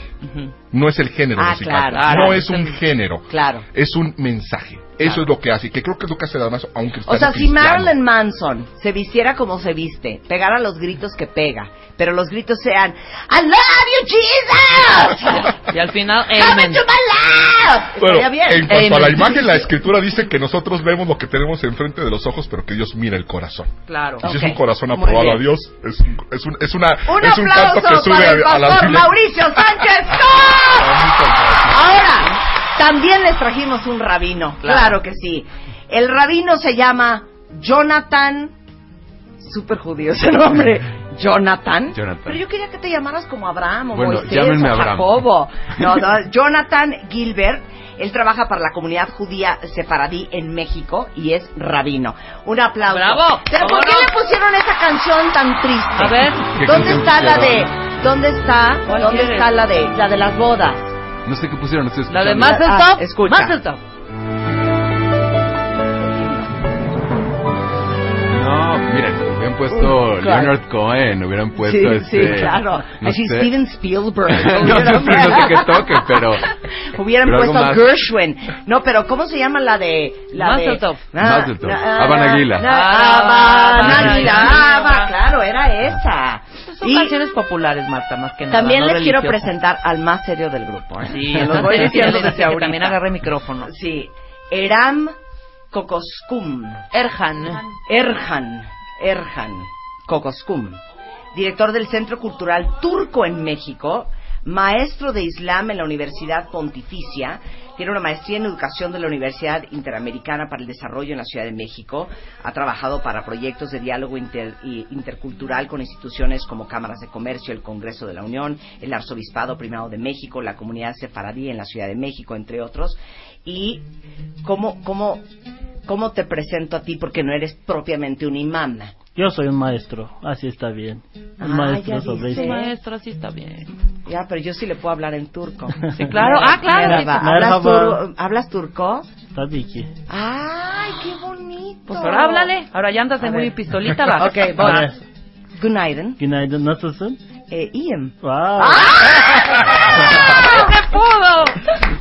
Muy Mira, me sé bien. varias en turco, pero es pura obscenidad. Mira, me sé Sevgilim, Oh. eh, me sé amor. Aşkım, me sé Eso no es este, akşamlar, Buenas noches. eh, ederim, Muchas gracias. eh, me sé çok bok. Oh. ¡Esa no la quiso traducir! Esa no la quiso traducir. Optum. Optum, Besos. besos. Ajá. Este, y luego me enseñaron a decir algo, pero creo que no es en turco, creo que es en árabe. Este, Allah yahem yarabe yarasulallah. No, está en árabe. Eh, Está, no está en árabe, ¿no? Ajá. Bueno, pues bienvenidos a los tres. gracias. Oigan, vamos a tratar de ver las diferencias y similitudes entre, entre las tres religiones. Eh, ¿Quién es el fundador de el cristianismo, Mauricio? Eh, esa es una pregunta muy interesante, A más ver. profunda y trae jiribilla ahí Ah, la pregunta. La, la, la, respuesta simple sería Jesucristo es el fundador del cristianismo. sí. Pero yo no estoy seguro que Jesucristo haya venido al mundo a fundar una religión. O sea, no hay un momento en el que Jesucristo dijo vamos a hacer una religión, vamos a fundar. Jesús nació judío, murió judío, y yo creo que Jesús vino a enseñarnos cómo vivir la vida y a reconciliarnos con Dios. No estoy seguro como pastor decir que Jesucristo es el, es el centro del cristianismo. Híjole, Él es el te centro. puedo hacer una pregunta, me da una vergüenza preguntarla, pero yo creo que les va a servir a todos. No se entiende, y ahorita también eh, entra- entras tú, Jonathan, ¿por qué si Cristo nació judío, por qué Cristo es el más grande representante del cristianismo y ustedes los judíos no los desconocen. Sí, claro. Sí, los desconozco. Eh, bueno, eh, Jesús vino al mundo y tenía que venir de, de- de- de algún pueblo, de alguna nación, y Dios eligió a la nación de Israel. Por eso a- nosotros como cristianos bendecimos a la nación de Israel. Es un mandato que nosotros tenemos. Por medio de, de Israel eh, vino el Salvador del mundo. Y no es poca cosa. Sí. Pero vino a salvar al mundo. Vino a salvarnos a todos, Sí. a incluir a todos en el plan de Dios. Y el cristianismo, el centro es Jesucristo. Yo creo que el cristianismo no es una religión, creo que es una relación con Dios. Ok, ahora, Jonathan. ¿Quién es el fundador del judaísmo? No es Cristo. No, no, no, es mucho, mucho más antiguo. Yo pensaría que es Abraham. Ajá. Yo diría que es Abraham. De hecho, el nombre de Abraham es Abraham el hebreo, Abraham Y el nombre hebreo, en hebreo, valga la redundancia, quiere decir el que está del otro lado. La, la grandeza de Abraham para nosotros fue el que tuvo la capacidad de ver que todo el mundo estaba en un solo lado, o sea, en el lado del mundo de la idolatría, de, de un mundo muy específico que existía. Y Abraham dijo, no, hasta acá, sí, y se separa, se separa de ese mundo y empieza, pues, lo que es el, el inicio de todas las religiones monoteístas. Entonces yo, yo rastrearía ahí el inicio del judaísmo, que obviamente después sí se, se, se consolida mucho más con la entrega de la Torah con Moisés. ¿Y quién es Cristo para ustedes? En realidad nosotros no tenemos ninguna relación eh, religiosa con él. O sea, entendemos o lo, lo, lo consideramos un personaje histórico que vivió hace aproximadamente dos mil años Sí. y que fue asesinado por los romanos por sus ideas este, revolucionarias. Punto. Sí. ¿Y qué, qué sientes tú, Mauricio? No, no, bueno, no, obviamente, obviamente, eh, no, no, no, no, hay que, hay que partir de un O sea, para ustedes, eh, ustedes, para nosotros Cristo es el Mesías. Correcto. Ustedes siguen esperando al Mesías. Exactamente. Es que se los juro que siento que no va a llegar. Que no va a llegar. Pero para nosotros Cristo es el Mesías. Absolutamente. ¿no? Cristo es el Hijo de Dios, el Mesías, Sí. el Salvador del mundo. Creo Sí. que las credenciales con Sí. las que llegó al mundo lo eh, Sí. avalan de esa Claro, manera. Creo claro. que la escritura y la evidencia Claro. profética también. Claro, Y el impacto que ha tenido en la, en humanidad. Claro, y- pero para ustedes no. Sí, lo que pasa es que nosotros siempre hemos tenido promesas muy específicas, ¿no? De la llegada del Mesías. Entonces, dos de las más importantes son, número uno, una paz mundial muy evidente. Entonces, pues nosotros asumimos que el mundo en el que vivimos no es un mundo de paz mundial. Y Tiene un punto, ¿eh?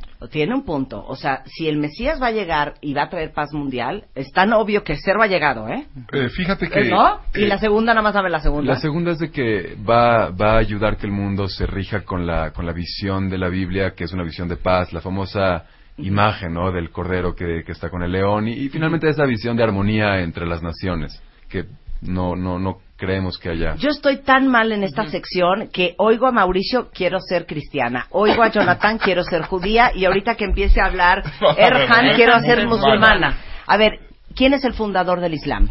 Según el Islam, el primer persona es primer musulmán, quien es Adán. Adán. Entonces, todos Adán y las- Adán y Eva. Adán y Eva, claro. Sí. Entonces, desde primera persona, Ujú. y que apenas mencionamos Abraham, Moisés, Ujú. Aarón, Ujú. Jesús Ujú. y último pro- Muhammad, todos son profetas que llevan a la humanidad a conocer a su Dios, a su Creador. Ok, Esa pero es espérame, idea. entonces, ¿ustedes en el Islam sí reconocen a Cristo? Claro. ¿Sí reconocen a Es Abraham? Mesías. Es, el- el- Cristo es Mesías. Mesías en Islam. ¿Y, y, y Abraham? Abraham es, es un profeta. Ujú. Que profeta Mohammed viene de su hijo Ismael. Ok, fíjense, ¿eh? el Islam hasta ahorita es la más incluyente, ¿eh? Sí los está reconociendo a los dos. Pero el fundador del Islam es Adán, que fue el primer hombre en la tierra. Primer, con primer hombre Dios mandó primero eh, la, re- la religión. Ujú. Entonces Dios nunca dejó a la gente, a ver, tú, ustedes no, ustedes vengan, si ustedes no. En Islam hay 124 mil profetas. O sea, en todos lados habían profetas, habían llegado. La diferencia es 25 son mencionados en el Corán. Ya apenas dijimos David, Salomón. Noé, etcétera. Y el último es Mohammed. Con eso ya es último profeta, ya no va a venir otros profetas según el Islam. Ok, ahora dime una cosa. ¿De dónde inventó el Islam que Adán era musulmán, porque igual y Adán era cristiano, o Adán era judío, o igual y Adán era budista. Muy buena pregunta. Adán en el Corán viene, que está en eh, el cielo, ya, es- ya pide a Dios que tenga su pariente, más bien pareja, y pues Dios crea Eva. Es lo mismo, misma historia tenemos. Entonces, allá viene Noé, después de sus hijos. Después de sus hijos viene Abraham. Y como apenas mi colega dijo, mi colega dijo que Abraham ya vino las religiones, en el punto de vista de nosotros dice, ¿por qué eh, discuten de Abraham? Abraham ni era judío ni era cristiano. Entonces hay que, mm, bueno, así, así viene. Sí. Entonces, ¿quién era Abraham? Abraham venía de una religión Ajá. buscando a Dios. Es único. ¿Y cómo adorarlo? ¿Cómo amarlo? ¿Cómo acercarlo? Todos queremos a, a- a Dios. Tú decías hace rato, amamos a Dios y buscamos la manera. Cada quien tiene su manera. Hay millones y millones de maneras de Claro, acercarla. Claro. ¿Ustedes tres tienen el mismo Dios? Este, yo pienso que sí, yo pienso que sí, eh, lo llamamos de diferentes maneras, pero la idea de que existe un solo Dios y que ese Dios es todopoderoso y que está aquí para generar una relación con la humanidad, creo que ese, ese tema es bastante común. Mau. Hay un solo Dios, hay un solo Dios, eh, creas en Él o no creas en Él. Sí, le digas Dios o le digas Alá. Sin embargo, ¿No? creo que lo importante es llegar a Dios no de la manera que cada uno quiera, sino de la manera en la que Dios manda. Pero Claro. es que, ¿qué dice Dios? Porque Jonathan dice que Dios dijo Ese diferente. es el punto. Y Erham otra cosa. Ese es el punto. Y si yo trajera aquí que nada más porque no pudo venir eh, de Casa Tibet, un budista, Diría otra cosa. diría otra cosa. Aquí tenemos la libertad de creer. Hay que partir de eso, del respeto a las creencias, que es un respeto que Dios mismo, porque fíjense, aquí hay una situación. Tenemos cosas en común, por- pero hay cosas que nos separan. Porque si no nos separaran cosas, pues seríamos todos judíos, o seríamos Sí. todos musulmanes, o seríamos todos cristianos. Hay cosas que nos separan, y esas cosas son tan importantes las que nos separan, que tenemos otra Y religión. ahorita- sí, no es ahorita vamos a cosa, hablar de cuáles son las no grandes no es cualquier cosa tener Claro. otra religión. Claro. ¿Me explico? Claro. Lo importante es que hay un solo Dios. Y Dios, el- el Dios- los judíos para los judíos, el Dios de los cristianos, tiene una opinión al respecto. Pero ese Dios, independientemente en lo que se re- en lo que resuelven, yo tengo resuelto eso en mi vida, pero en lo que se resuelven, nos ha dado algo, libertad. Porque Él podría intervenir y decir, "Ay, no, no, no, a ver, vengan para acá. Esto lo ordenamos ahorita mismo. Él no- él- Dios mismo nos da la, li- la libertad de creer y buscarlo. Pero creo que hay que buscarlo de acuerdo a lo que Dios opina, no a lo que opinamos Por eso, nosotros. ¿dónde está la opinión de Dios? Porque tu libro es el Corán. Corán. Tu libro Es la Biblia. y tu libro También la Torah, la Biblia. es la Torá Pero el Antiguo Testamento. Exactamente. del Antiguo Testamento. Ahora, ¿en dónde está la palabra de Dios? Porque tú me dirías, Mauricio, que está en la Biblia. Absolutamente. Tú me dirías que está en, en la Torá. Correcto. Y, y el Corán son no las tiene- palabras de Dios. Y tú sientes que el, el Corán es la palabra de Dios. Esto Pero cada quien cree en su propio libro Claro. y en la propia palabra. Esto nos pone en un, en un predicamento. Sí. ¿Por qué? Porque si los tres libros dijeran exactamente lo mismo, pues no habría problema. Sí, claro. La verdad de las cosas es que dicen cosas distintas. Jesucristo dijo, yo soy el camino, la verdad y la vida, nadie llega al Padre si no es por mí. Eso lo dice en la palabra de Dios. Podemos creerlo Eso o no dice creerlo. la Biblia. Sí. ¿Qué dice la Torá? Mira, nosotros tuvimos un tiempo antes de que entráramos aquí Sí, al sí, programa sí. y estuvimos platicando un poco sobre esto. Entonces lo que platicamos que es muy interesante es que, por ejemplo, el judaísmo, y entiendo que hasta cierto punto el, el islam también, son religiones que no son proselitistas en el sentido de que piensen de que todas las religiones tengan que ser como ellos. El judaísmo, por ejemplo, me preguntaba hace rato Mauricio, ¿ustedes cómo obtienen la salvación? Si solamente a través del judaísmo, etcétera. Les dije, la verdad es de que no. El judaísmo es una religión que, que cree que existe un pueblo que es el pueblo judío, que tiene varios mandamientos, llamémosle misiones, pero que esas misiones no excluyen la existencia de otras formas de, de coexistir, ¿no? Y de otras formas de relacionarse con un Dios. Entonces yo pienso que no es un no es algo que, que creo que sea tan importante meternos en eso, en el sentido de que el judaísmo, por lo menos como yo lo entiendo, dice, el judío tiene sus partes judías, tiene sus obligaciones, pero no, no evita que otras personas de otras religiones también tengan un, eh, una, una manera de vivir que sea también válida, ¿no? Claro. Pero entonces, a ver, repíteme otra vez lo que dijiste. Bueno, sí, que Que Jesucristo Jesús dijo, dijo. y eso no lo dije yo, Sí, ¿eh? No, sí, no se sí. enojen conmigo, no se enojen conmigo. No me echen a mí un montón, yo no lo dije, yo no lo tiene dos mil años escrito, ¿sí? A ver. Jesucristo dijo, yo soy el camino, la verdad y la vida, nadie llega al Padre si no es por mí. Ahora, dicho esto, hay que aclarar nuevamente con lo que empecé. Yo creo que Jesucristo no es una religión. Ok, para Creo ahí. que es una relación con Dios. ¿Qué dice el Corán? Hay que, hay que aclarar algunas cosas. Tenemos muchas cosas comunes y hay que enfocar en esos. Ajá. Y claro que hay separaciones, pero enfocamos en separaciones, pues nos separamos más. No, no, no, no nos Hay queremos que separar hoy hay- menos. No, no, no. Todos together. No, es saber es bueno, conocer es bueno, pero enfocar las diferencias, eso no nos lleva a un punto. Pero enfocar las cosas comunes y a ver qué podemos hacer si nos llega. Ahora, en el Islam dice que, de, apenas leí eh, un verso a ellos, los judíos, los cristianos, los otros, lo que hacen buenas cosas, van a encontrar el día de juicio de sus hechos. Y Dios va a decidir entre ellos. Eso está bien bonito, ¿eh? Siento que está más incluyente el Islam que el cristianismo. No. Porque mis Yo no amigos dije- cristianos dicen que como yo no soy cristiana me voy a ir al infierno. Es que vuelvo a lo mismo. Hay que entender a qué nos estamos refiriendo con cristianismo. Yo creo que no hay una religión más incluyente que el cristianismo, porque Juan 3:16 dice, porque tanto amó Dios al mundo que envió a su Hijo unigénito para que todo aquel que en él cree no se pierda, más tenga vida eterna. Todo aquel, pues, que puede ser más inclusivo que todo aquel, ¿sí? Y además de una forma muy sencilla, por gracia.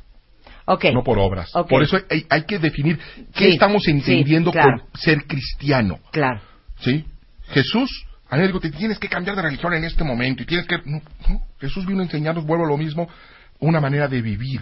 Nos enfocamos mucho en la muerte de Cristo y en la obra salvífica Sí. en la cruz, pero no nos enfocamos que si era necesario que Jesucristo viniera a morir por nuestros pecados, podría haber eh, llegado a los 33 años, ir a la cruz, morir y salvarnos a todos. Claro. Jesucristo vino de bebé, escogió una mujer para, para nacer. ¿sí? Rompió todos los paradigmas de su época, incluso el trato Claro. con las mujeres. Claro. Lo rompió, ¿sí? Y, nos ¿Y por qué pasó 30 años en la tierra si únicamente venía a morir a la cruz? No, nos vino a enseñar también cómo vivir.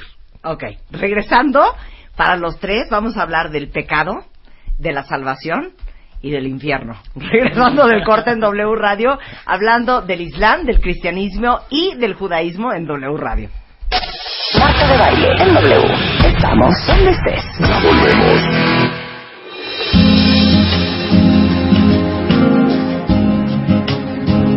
Estamos de regreso en W Radio. Oigan, estamos en nuestra primera clase de religión y las tres religiones invitadas hoy son el cristianismo con Mauricio eh, Sánchez Scott, que es pastor, con el rabino Jonathan Gilbert, eh, representando al judaísmo, y Erhan Kokosun, Kokoskun, eh, representando al Islam. Obviamente nos faltan tantos otros programas, pero ni modo que invitáramos hoy a 14 personas en la mesa, porque no hubiéramos acabado nunca. Pero por supuesto que voy a hacer otro programa con ateos, con eh, budistas, eh, con católicos. Faltan muchos programas y me encanta que estén tan contentos eh, ustedes como nosotros aprendiendo de estas tres religiones con tres grandes comunicadores de su religión. Entonces, eh, antes de irnos al corte, prometimos eh, que íbamos a explicar, eh, ah, vamos a hablar de los símbolos.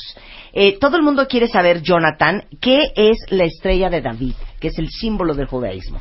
Mira, es interesante porque en realidad es un símbolo relativamente moderno, la estrella de David. Si Sí. bien se utilizaba para los escudos del rey David, se asume que era parte de su El de las insignia. mañanitas. El de las mañanitas, las también era un rey, entre otras, entre otras cosas, también tenía esa parte. Entonces, este, se asume como un símbolo. Originalmente, el símbolo más universal hubiera sido la menorá. La menorá es ese candelabro que estaba en el templo de Jerusalén. ¿Cuál es el candelabro con todas las velitas, que son Eh, muchas velitas bueno, que usan ustedes en Shabbat? Eh, no, no es Shabbat. Hoy en día hay una fiesta que se llama Hanukkah. Ajá. En Hanukkah representamos de alguna manera ese candelabro. ¿sí? Ah, sí, ese es el de las velitas. Pero el de Shabbat se lean solamente dos velas. Ah, en Shabbat solamente prendemos dos velas. Ujú. Los que prendemos varias es ese candelabro de Hanukkah, que hoy en día solamente lo Sí. hacemos en la casa, porque en Sí. su momento era el símbolo Sí. del judaísmo. No obstante, el, el Maguen David, o sea, el escudo de David, tiene un simbolismo muy interesante. Así se llama, Maguen David. Claro, en ¿Y hebreo es Maguen David. Maguen? Quiere decir escudo, el escudo, de David. El escudo de David. Y probablemente, porque no es, no es muy seguro, pero el simbolismo tiene que ver con la unión de los dos triángulos.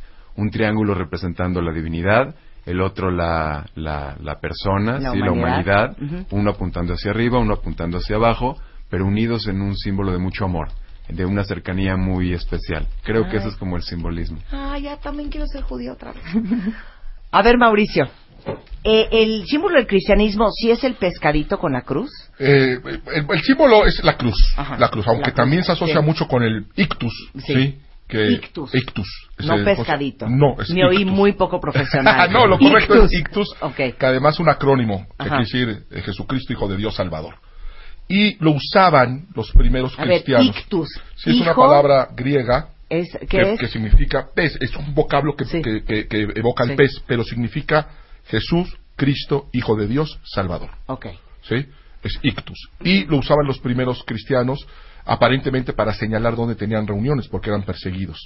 Y eh, se relaciona mucho el pescado por los- la pesca milagrosa que Jesús realizó, la multiplicación de los peces, la pesca milagrosa con Pedro. Jesús le dijo a, los, a Pedro que lo iba a convertir en un pescador de hombres. Entonces está muy relacionado, pero el símbolo universal es la cruz. Fue ahí donde llegó la muerte de Jesucristo y con la muerte pues el- la reconciliación de la humanidad con Dios y fue el día en que nació la iglesia de Jesucristo. Ok. A ver, Erhan, eh, el, el símbolo del Islam es la estrella. Todos estos símbolos se los estoy mandando por Twitter para que todos ustedes estén clarísimos. Y en una cena que salga el tema, ustedes ya traen la información.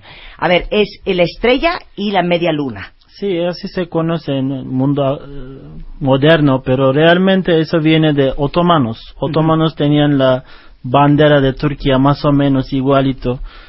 Y eh, muchos van a eh, decepcionar, pero, pero eso viene de Bizancio también. Entonces, eh, realmente Islam no tiene un símbolo. Pero el día de hoy, creciente significa Islam, la estrella... La, la luna creciente. La luna significa creciente Islam. signa Islam y la estrella dicen para por lo menos para los turcos es la nación y rojo es la sangre de muertos, de mártires, etcétera, pero son eh, significados que pusieron después. Ok, pero entonces le copia el símbolo, el Islam nada más para entender, a, la, al- a los turcos, a- bueno, al Imperio Otomano, y el Imperio Otomano en realidad lo copia de Bizancio. Sí, desde ahí viene porque cuando fue capturado el Constantinopla Sí. ya terminó eh, Imperio Romano Oriente y el conquistador se llama Fatih, significa conquistador, dijo que soy imperio de Roma nuevo y entonces lo adaptó con muchas más cosas. Entonces no es nada más de una religión, sino es una unión o nación, etcétera. Ok, a ver, el pecado. ¿Quieren hablar del pecado? A ver, seguro. háblame del pecado en el judaísmo. En el judaísmo. Mira, hay, en realidad pecado es una palabra demasiado amplia. Hay muchas diferentes formas de decir pecado en hebreo que cada uno tendría una connotación especial. Pero probablemente para, para darle un, un significado, la palabra pecado en hebreo lo dirías het.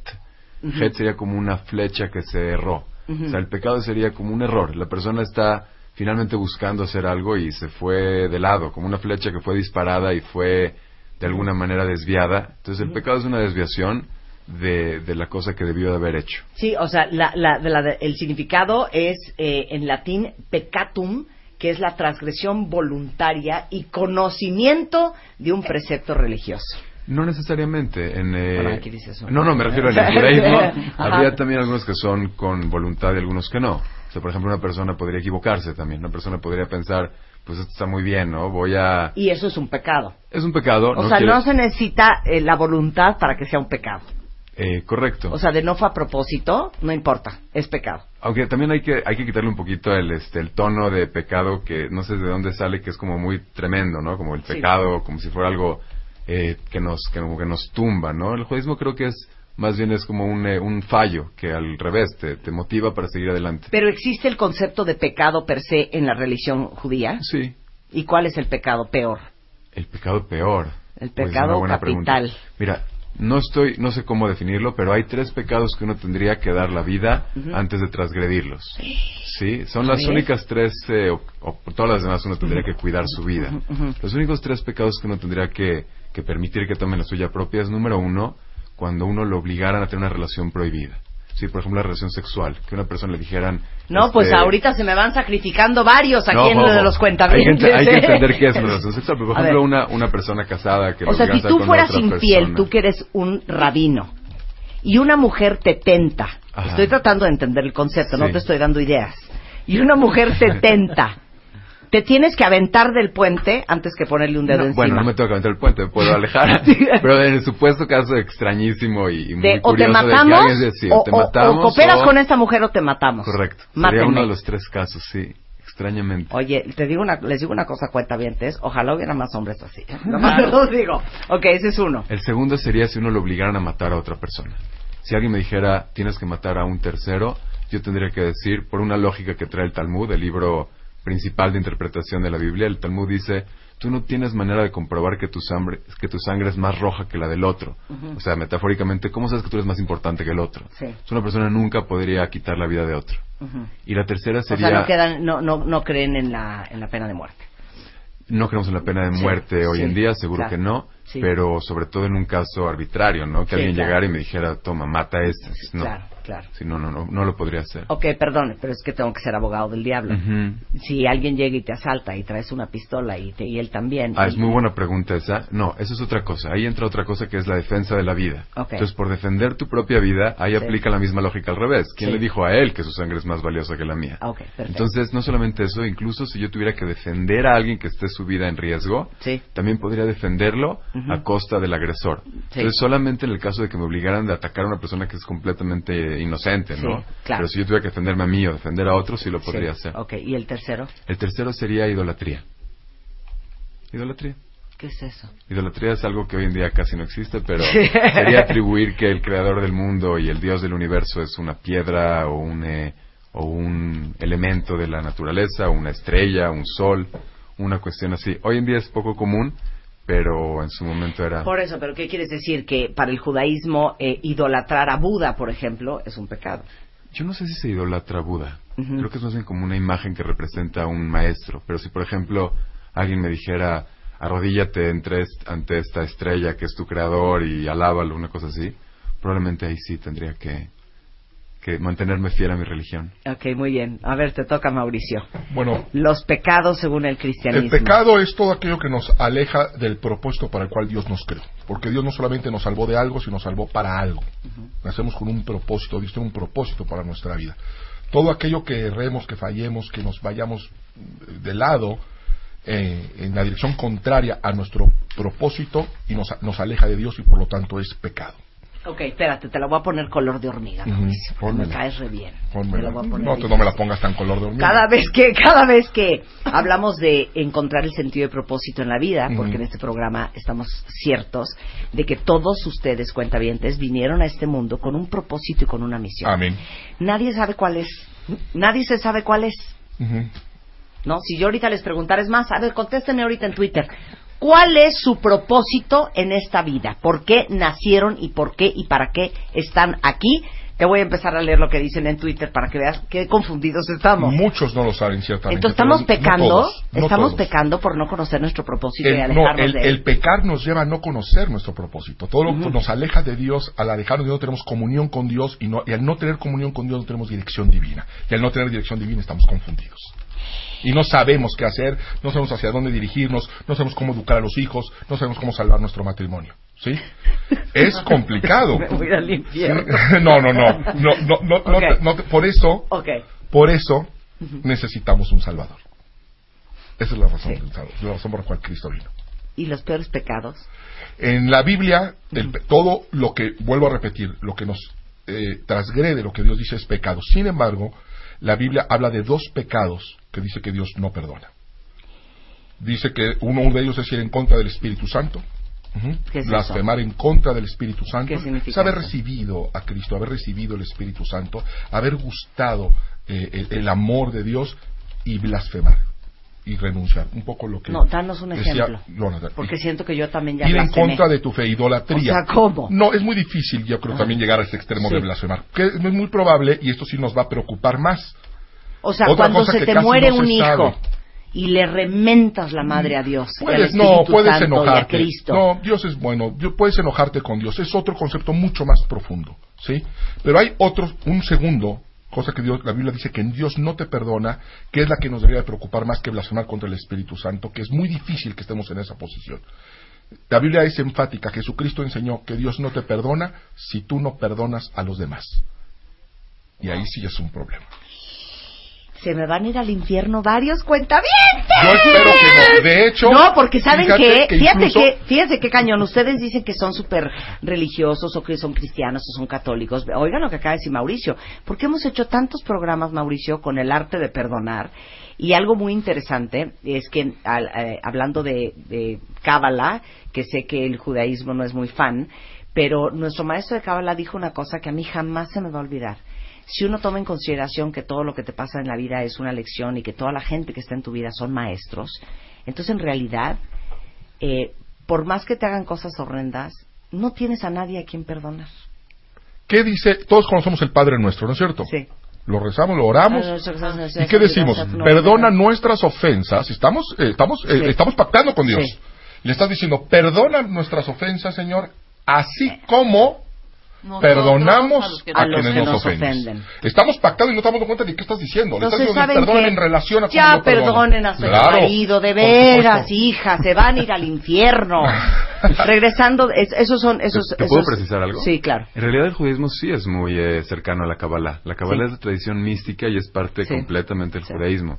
Tal vez a lo que te refieres es a los centros de Kabbalah que son Sí. como muy New Age Sí, y son, este, están, están Sí. de alguna forma desconectados Claro. con el judaísmo. Claro, porque yo lo llevo en mi alma, ¿eh? Tengo todo el Zohar en mi casa. Sí, no, de hecho es hermoso. El estudio de la Kabbalah es uno de los placeres más grandes. Claro, regresando del corte le toca a Erhan cuáles son los grandes pecados del Islam y también vamos a hablar regresando del corte del infierno. Y si ustedes tienen preguntas porque están preocupados de cómo les va a ir el día de su muerte, están aquí ellos tres, este hagan todas las que quieran en Twitter. Ya volvemos, no se Marta de Baile en W. Estamos en donde estés. Estamos de regreso en W Radio y estamos en nuestra primera parte. Les prometo de muchas porque yo, por lo menos, no doy crédito como estoy disfrutando esta conversación. Estamos en clases de religión y hoy tenemos en el estudio a las tres primeras religiones con las cuales queríamos platicar. A el rabino Jonathan Gilbert para hablar del judaísmo, a Erhan Kokoskun eh, del Islam y al pastor Mauricio Sánchez Scott que es cristiano. Y antes del corte estábamos tocando un punto que es neurálgico. ¿Qué tal esa palabra? Es neurálgico en las religiones que es el pecado. Ya explicó Jonathan, ya explicó Mauricio. Ahora, Erhan, háblanos de los peores pecados en el Islam. El peor pecado es decir hay copartícipes que hay un Dios. ¿Cómo? hay más dioses que Dios, que es único. Ese es el peor pecado. Él es el peor pe- pe- pecado. O sea, son Eso- monoteístas. claro, idolatría. Ajá. Pero idolatría no solamente una cosa de, de piedra o de madera, sino lo que sea, en vez de Dios lo que pones es idolatría. Debes, ma- debes amar más a Dios. Que a cualquier lo que otra sea, cosa. a cualquier otra cosa. Ese es el peor pecado.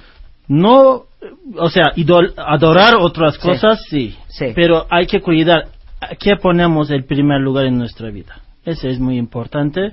Y decir que hay más dioses que único Dios es peor pecado y no hay perdón hasta que no mueres en ese sentido. Que hay más dioses que uno. Osama Bin Laden se fue al infierno.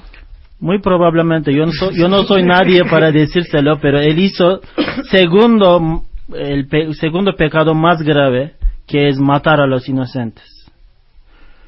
Entonces, matar a una persona inocente es peor pecado que puedes hacer en el Islam.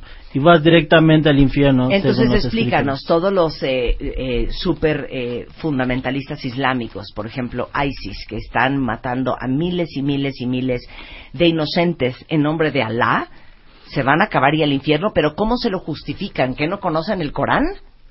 realmente no conocen el Corán. Y si hubieran leído ese Corán, no podían hacer eso.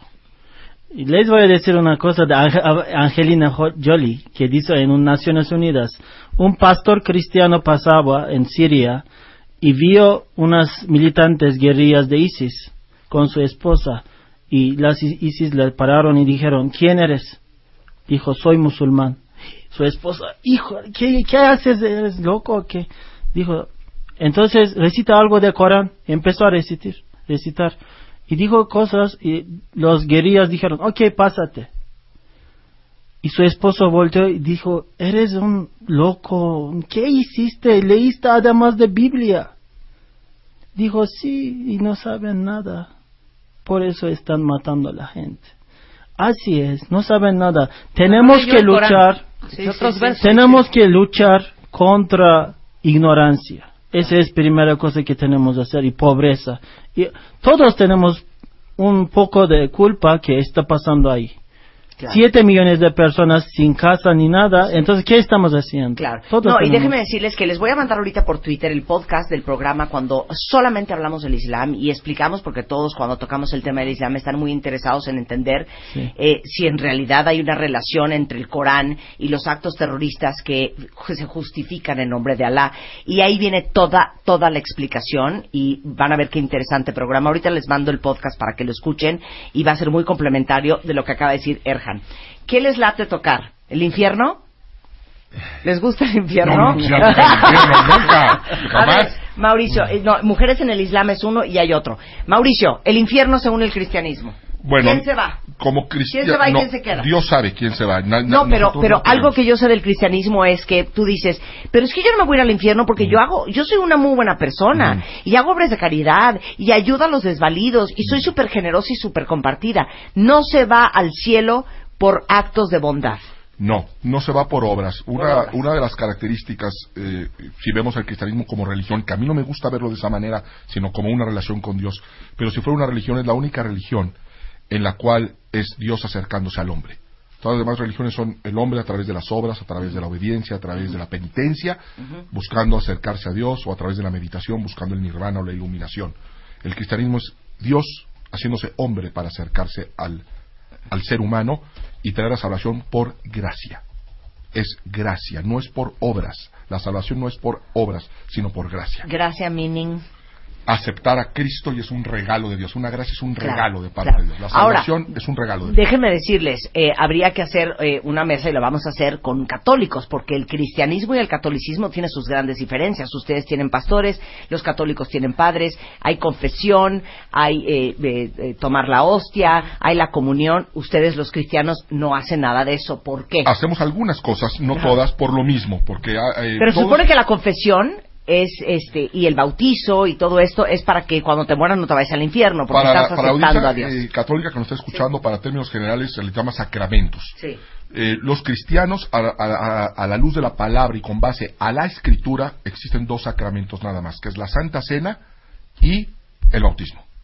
Esos los hacemos. Sí. La Iglesia Católica también No hay realiza. confirmación, no hay primera No comunión. hay, no, no, no hay eso. Muchas otras eh, denominaciones cristianas Sí. tienen bautismo y Santa Cena y cambian de repente las formas. Sí. Eh, todos evidentemente venimos en un tronco común. Todas las religiones vienen de un tronco común porque tienen un origen común, ¿sí? Pero se han ido diversificando. Es importante entender esas diferencias. Pero entonces dirías que la gran diferencia, hablando del infierno, es siempre y cuando tú has aceptado el cuerpo de Cristo y cuando reconoces a Cristo como tu Salvador y vives a través de su palabra, te vas a ir al cielo. No Pensémoslo solamente, así. no solamente, sí, pensémoslo así, pero no es tan simple. Es, sí es reconocer, es un regalo de Dios, pero reconocer a Jesús como tu Salvador es también Claro. reconocer a Jesús como tu Señor. Claro. Pero donde un señor Sí. manda, otro Sí. obedece. Exacto, pero en la Iglesia Católica tendrías que seguir los diez mandamientos, haberte confesado, haberte confirmado, ¿no? Todas las reglas, digámoslo Así. ¿no? Así es. No, en el cristianismo es una gracia de parte de Dios. Hay pocas ordenanzas. Jesucristo vino a darnos libertad, no vino a decirnos no a Sí. esto, no al otro, no al otro, Claro. sino a darnos libertad. Claro. Y es un don de Dios, es un regalo de Dios para la humanidad. Jonathan, el infierno y el judaísmo. Súper diferente. A ver. Aquí la cosa es súper diferente. A ver. Mira, el- Así de todos nos vamos a ir al infierno. no, infierno. no, No, no, no, mira. no, pu- tal vez sí. Lo que pasa es que en el, en el judaísmo el concepto de infierno no es un castigo como tal. Al contrario, es un lugar en el que uno se puede... No, espérame, espérame, escuchen bien. Es un lugar en el que uno se, se podría como limpiar. Se parece más a una lavandería que otra Más un cosa. purgatorio. Una cosa similar. No conozco bien el concepto de purgatorio, pero la idea es de que una persona sí se iría a otro lugar por sus méritos totalmente. Una persona buena, una persona amable, una persona cuidadosa, seguramente tiene un, un mundo después, pero la persona tiene un periodo en el que pues tiene que limpiarse toda la, la cosa que fue acumulando, ¿no? Durante todos estos años. Entonces, ese lugar es lo que nosotros consideramos el infierno. Es el lugar en el ¿Y que cómo se llama? se llama Gehenom en hebreo. Gehenom. Exacto. Entonces, pero espérame, todas las almas que mueren, judías, se van primero al Genom Eh, por lo menos la gran mayoría, yo pienso que sí. a limpiarte. Y es un lugar, obviamente no es un lugar físico, sino que probablemente la descripción más cercana es un lugar en el que se siente el dolor de la vergüenza, de la vergüenza de, de lo que pude haber sido y no fui. Entonces esa separación entre lo que pude llegar a ser y no logré, como que se vive esa vergüenza con un cierto dolor. Ese dolor que finalmente es, es, pues es- no es físico ni mucho menos, sería como lo más similar que yo puedo decirte ahorita Sí. al, al concepto de Y infierno. después de ahí vas a... Después de ahí vienes al mundo venidero, al famoso Olam Abba en, en hebreo. Y este ese es otro proceso.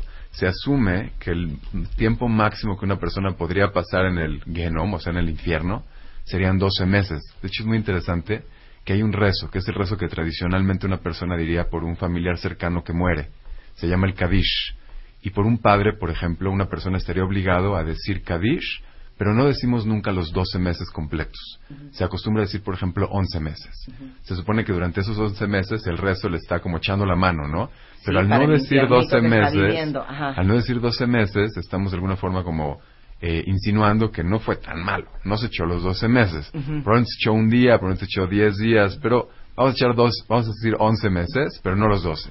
Entonces es como el concepto de infierno. Por eso digo que es muy diferente. Y luego otra vez después pasan a... Después hay un mundo venidero y en este mundo ya es un mundo Y ese es nuestro cielo, digámoslo así. una cosa similar, o sea, también es un punto histórico, es un momento histórico que no ha llegado, ¿no? Está, está en un lugar de, de espera, ¿no? Que es el mundo de las almas, que es un lugar placentero, etcétera, etcétera, pero que esperan al, al final, que es la resurrección de los muertos y ta, ta, ta. Cuando venga Moisés. Eh, no Moisés, cuando llegue la época mesiánica y Sí. termine como el tiempo de este mundo. ¿Quién quedamos que era tu Mesías? Moisés? No ha llegado. No, no, no. No, El bueno. Mesías- el Mesías, Mesías todavía no tiene llega. Eh, Todavía no llega. Es, es no descendiente llega. de la casa Sí. del rey David. Es Sí. lo único que se Ok. de esa línea. Ok. Entonces te quedas en una sala de espera. Una cosa así. Y hasta que llegue el Mesías y entonces ya pases al, comillas, comillas, cielo. Seguro. Pero un buen lugar. Wi-Fi, pantalla de plasma. Todo, Ajá. todo. eres un idiota, Jonathan. Pero tú que eres rabino y que eres una muy buena persona, porque se- de seguro Mauricio, de que se va al cielo, se va al cielo, porque es pastor y es un muy buen cristiano. Pero tú que eres rabino y todo bien, y todo en orden y todo correcto, ¿te vas a ir de todos modos a este purgatorio? Ajá. Bueno, muchas gracias por el todo correcto. Se ve que nos conocimos. este- Pero, ¿te irás directo a la sala de espera? No creo, no creo. No creo que... ¿Tú crees que nadie? Yo creo que nadie. Bueno, no, no la gente con la que he visto. ¿Sí? Bueno, todos tenemos algo, ¿no? Sí, sí, todos tenemos algo. Híjole, Erhan, háblanos del infierno según el Islam. En Islam, infierno es Jahannam, parece. Jahannam. A ver, ¿cómo es la tuya? Genom. Genom. Jahannam. Jahannam. Y es cárcel del Dios, cárcel de Allah. Muy parecido a lo que dijo, pero hay que decir como explicando siete niveles hay. Entonces, peor nivel es para hipócritas. Ajá. Entonces, ¿cómo dijimos? No, dame los siete niveles. ¿Para No, quién es no, cada uno? O sea, no puedo darles, pero para todos los pecados que tienen su eh, castigo. Matar a alguien inocente, eh, tratar mal a la gente, hacer adulteria, etcétera. Entonces, pero no hay que pensar todos esos en nuestras dimensiones. No sé cómo explicar cómo llegar y ni nada. Nada más hay un ejemplo que me queda bien. Explicando a un bebé de matriz de madre, ¿cómo vas a explicar al mundo? Pues no es oscuro y no es así como, es muy grande, no es así de chi- chiquitito.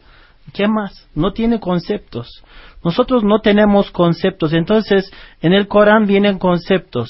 Lo que nos gusta. Nos gustan las grandes casas, nos gustan ríos que pasan, oro, almohadas de seda, etcétera. Así nos dice para este cielo. Entonces, igual para infierno los castigos de llamas muy grandes, tormentas, eh, etcétera. Pero todos son para que nos entendemos. La peor cosa es no ser querido por Dios. Dios te creó desde nada. Te, te mandó aquí y ¿qué haces por Él? ¿Qué buscas? Si lo amas, ¿cómo te portas? Nuestro mejor meta es ganar la complacencia de Dios. Amor y todos queda un poco abajo. Hacerlo complacido de nuestros hechos. Entonces, si lo haces, espero que vamos al cielo. Y como si no haces, ¿Y cómo se llama el cielo en el Islam? Jannat Jannat. significa jardín. ¿Y quién se va? Jardín. Las buenas personas, los complacidos por Dios. Es que eso es, es la disyuntiva y eso es lo que entiendo muy bien del cristianismo. Las buenas personas son dos términos que usaron tanto Jonathan de judaísmo como Erhan del islam. Buenas personas, ¿de acuerdo con qué? Ese, ese término puede ser tan subjetivo. Claro. Porque yo soy una súper buena persona. O sea, los domingos voy a misa, rezo, me persino, me confieso, pero el lunes dice que fui al súper y en realidad me fui a un motel con mi amante. Pero te juro que soy una buena persona porque la- ayudo la a los desvalidos, ¿no? Y a la gente pobre. Sí, es ¿No? verdad. La o sea, Biblia- es, es bien difícil La eso. Biblia dice, la Biblia lo resuelve de una forma muy sencilla. La Biblia dice que bueno no hay uno solo. No hay uno solo bueno. Y eso es un examen de conciencia que nosotros tenemos que hacer. Si tú me dices, oye Mauricio, tú te vas a- al cielo por obras, yo te digo desde ahorita, no, so- no. soy una buena persona para el término de, no, no, no, no, no he matado a nadie, Sí, sí. no he sido un hombre infiel, eh, llevo No muchos- fornicarás. no, llevo, llevo- llevo- llevo muchos años de casado eh, con mi esposa, eh, no, de- no defraudo a nadie, y sabes qué, no soy una buena persona. Yo sé que mis actos no me alcanzan para recibir la vida eterna. Yo sé que mis actos no me alcanzan y por eso necesitamos un Salvador.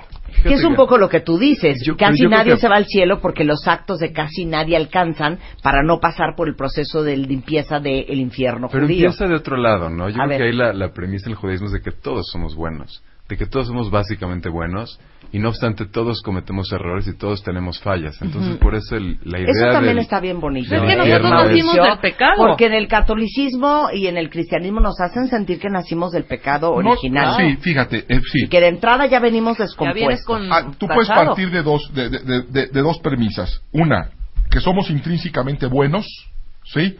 Y nos vamos, y nos vamos equivocando o haciendo cosas malas. O que nacimos malos, ajá, y podemos tomar decisiones que nos lleven al, al- al bien. Para esto yo creo que se resuelve muy fácil viendo a los bebés. Quiero agregar Ajá, algo. sí, a ver, Los bebés no bebés. nacen ni buenos ni malos, ¿no es cierto? Sí, sí. Pero si vemos un bebé, cómo empieza a actuar desde el principio, lo primero que un bebé empieza a decir en su vida es no o mío. Los tenemos que enseñar a que no sean ego. egoístas. Sí, sí, sí. ¿No es cierto? Sí. Los tenemos que enseñar a compartir desde niños. Si nosotros no educamos a nuestros hijos, se vuelven unas fieras, egoístas, quieren todo para sí, nada más quieren sus juguetes, y si no los están usando y los ve otro niño alto ahí, se lo quieren bueno. quitar, ¿no es Sí. cierto? Entonces eso nos Oye, lleva a una pregunta. niño ¿Nacemos intrínsecamente buenos o realmente nacimos intrínsecamente malos? Cada quien llega a su conclusión. Vean a sus hijos. A ver, Erhan. Profeta Mohammed, pasea con él, dice que yo no puedo ir al cielo con mis obras. Ujú. Dice, ni, ni siquiera usted, ni siquiera yo, hasta que Dios me favorece a ponerlo. ¿Por qué? Porque ni siquiera el ojo que nos dio Dios no podemos eh, ser agradecidos totalmente. Porque no hicimos nada.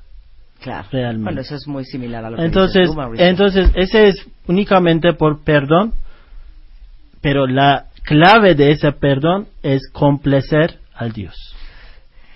¿Y cómo? Con buenas obras. Claro, aquí dice Mauricio, te tienen una pregunta.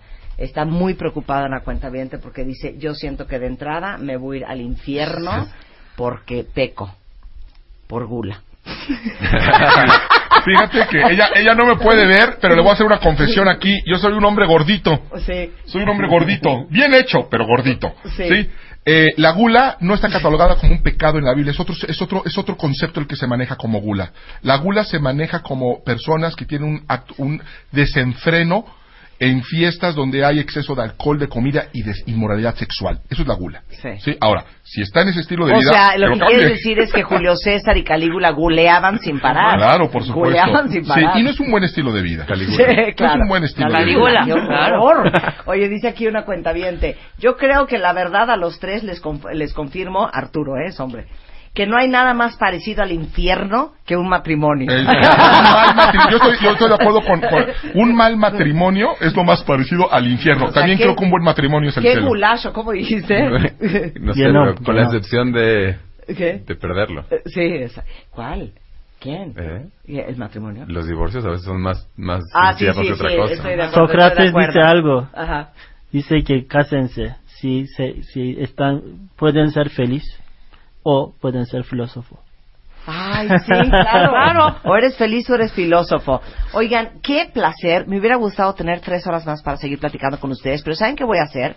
Los voy a contratar oficialmente porque quiero hacer un programa especial con cada uno de ellos, con Mauricio, que es un estudioso del arca de Noé. Hablemos del arca de Noé, ¿va? Sí. y otras cositas que quiero platicar contigo. Igualmente contigo, Erhan, hablar un poco más del Islam y esta relación este, que automáticamente hacemos con el terrorismo y lo eh, menospreciados que están los musulmanes en todo el mundo.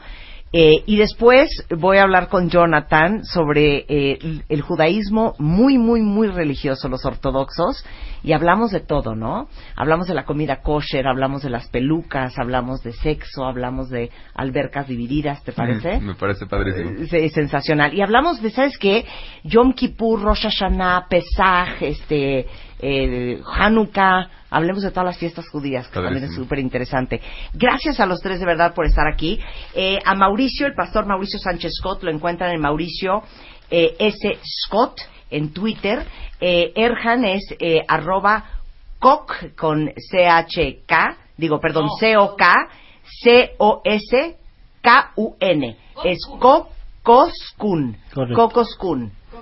¿No? Kokoskun. Arroba kokos- kokoskun. ¿Cómo se pronuncia en turco? Çok Joshkun. Sí, Chok, Chok, Chokoskun. Çok Joshkun. Chosh Choksun. Ay, ay, casi, Bien. casi. ¿Y tú, Jonathan? Yo me pueden encontrar en que les doy mi mail, me les doy Pues mi mail, les doy sí, mi mail. claro. Es este Jonathan con Ajá. th j o n a t h a n arroba y ponen todo seguidito torre médica metropolitana punto com punto mx. ¿Por? Pues es que hay trabajo. ¿Por qué? Pues tenemos un negocio de de consultorios, Ah, muy consultorios bien. médicos. Sí, pero bueno, este, ahí lo pueden encontrar también. Es, eh, trabaja para la comunidad judía sefaradí en México. Gracias a los tres. Qué gusto conocerlos de verdad. Y gracias por hacernos más, más cultos, más informados y más claros de las religiones. Les prometo que voy a hacer después, eh, voy a traer a mormones, voy a traer a budistas, voy a traer a ateos. Ah, también contigo quiero hacer, Mauricio, toda la, la división. Que si el testigo de Jehová, que si el evangelista, que el abanico, es un bautista, que si el protestante, el, el- los anglicanos, todo el abanico que sale del cristianismo. Estamos de regreso el lunes en punto de las 10 de la mañana. Muchas gracias y hasta la próxima.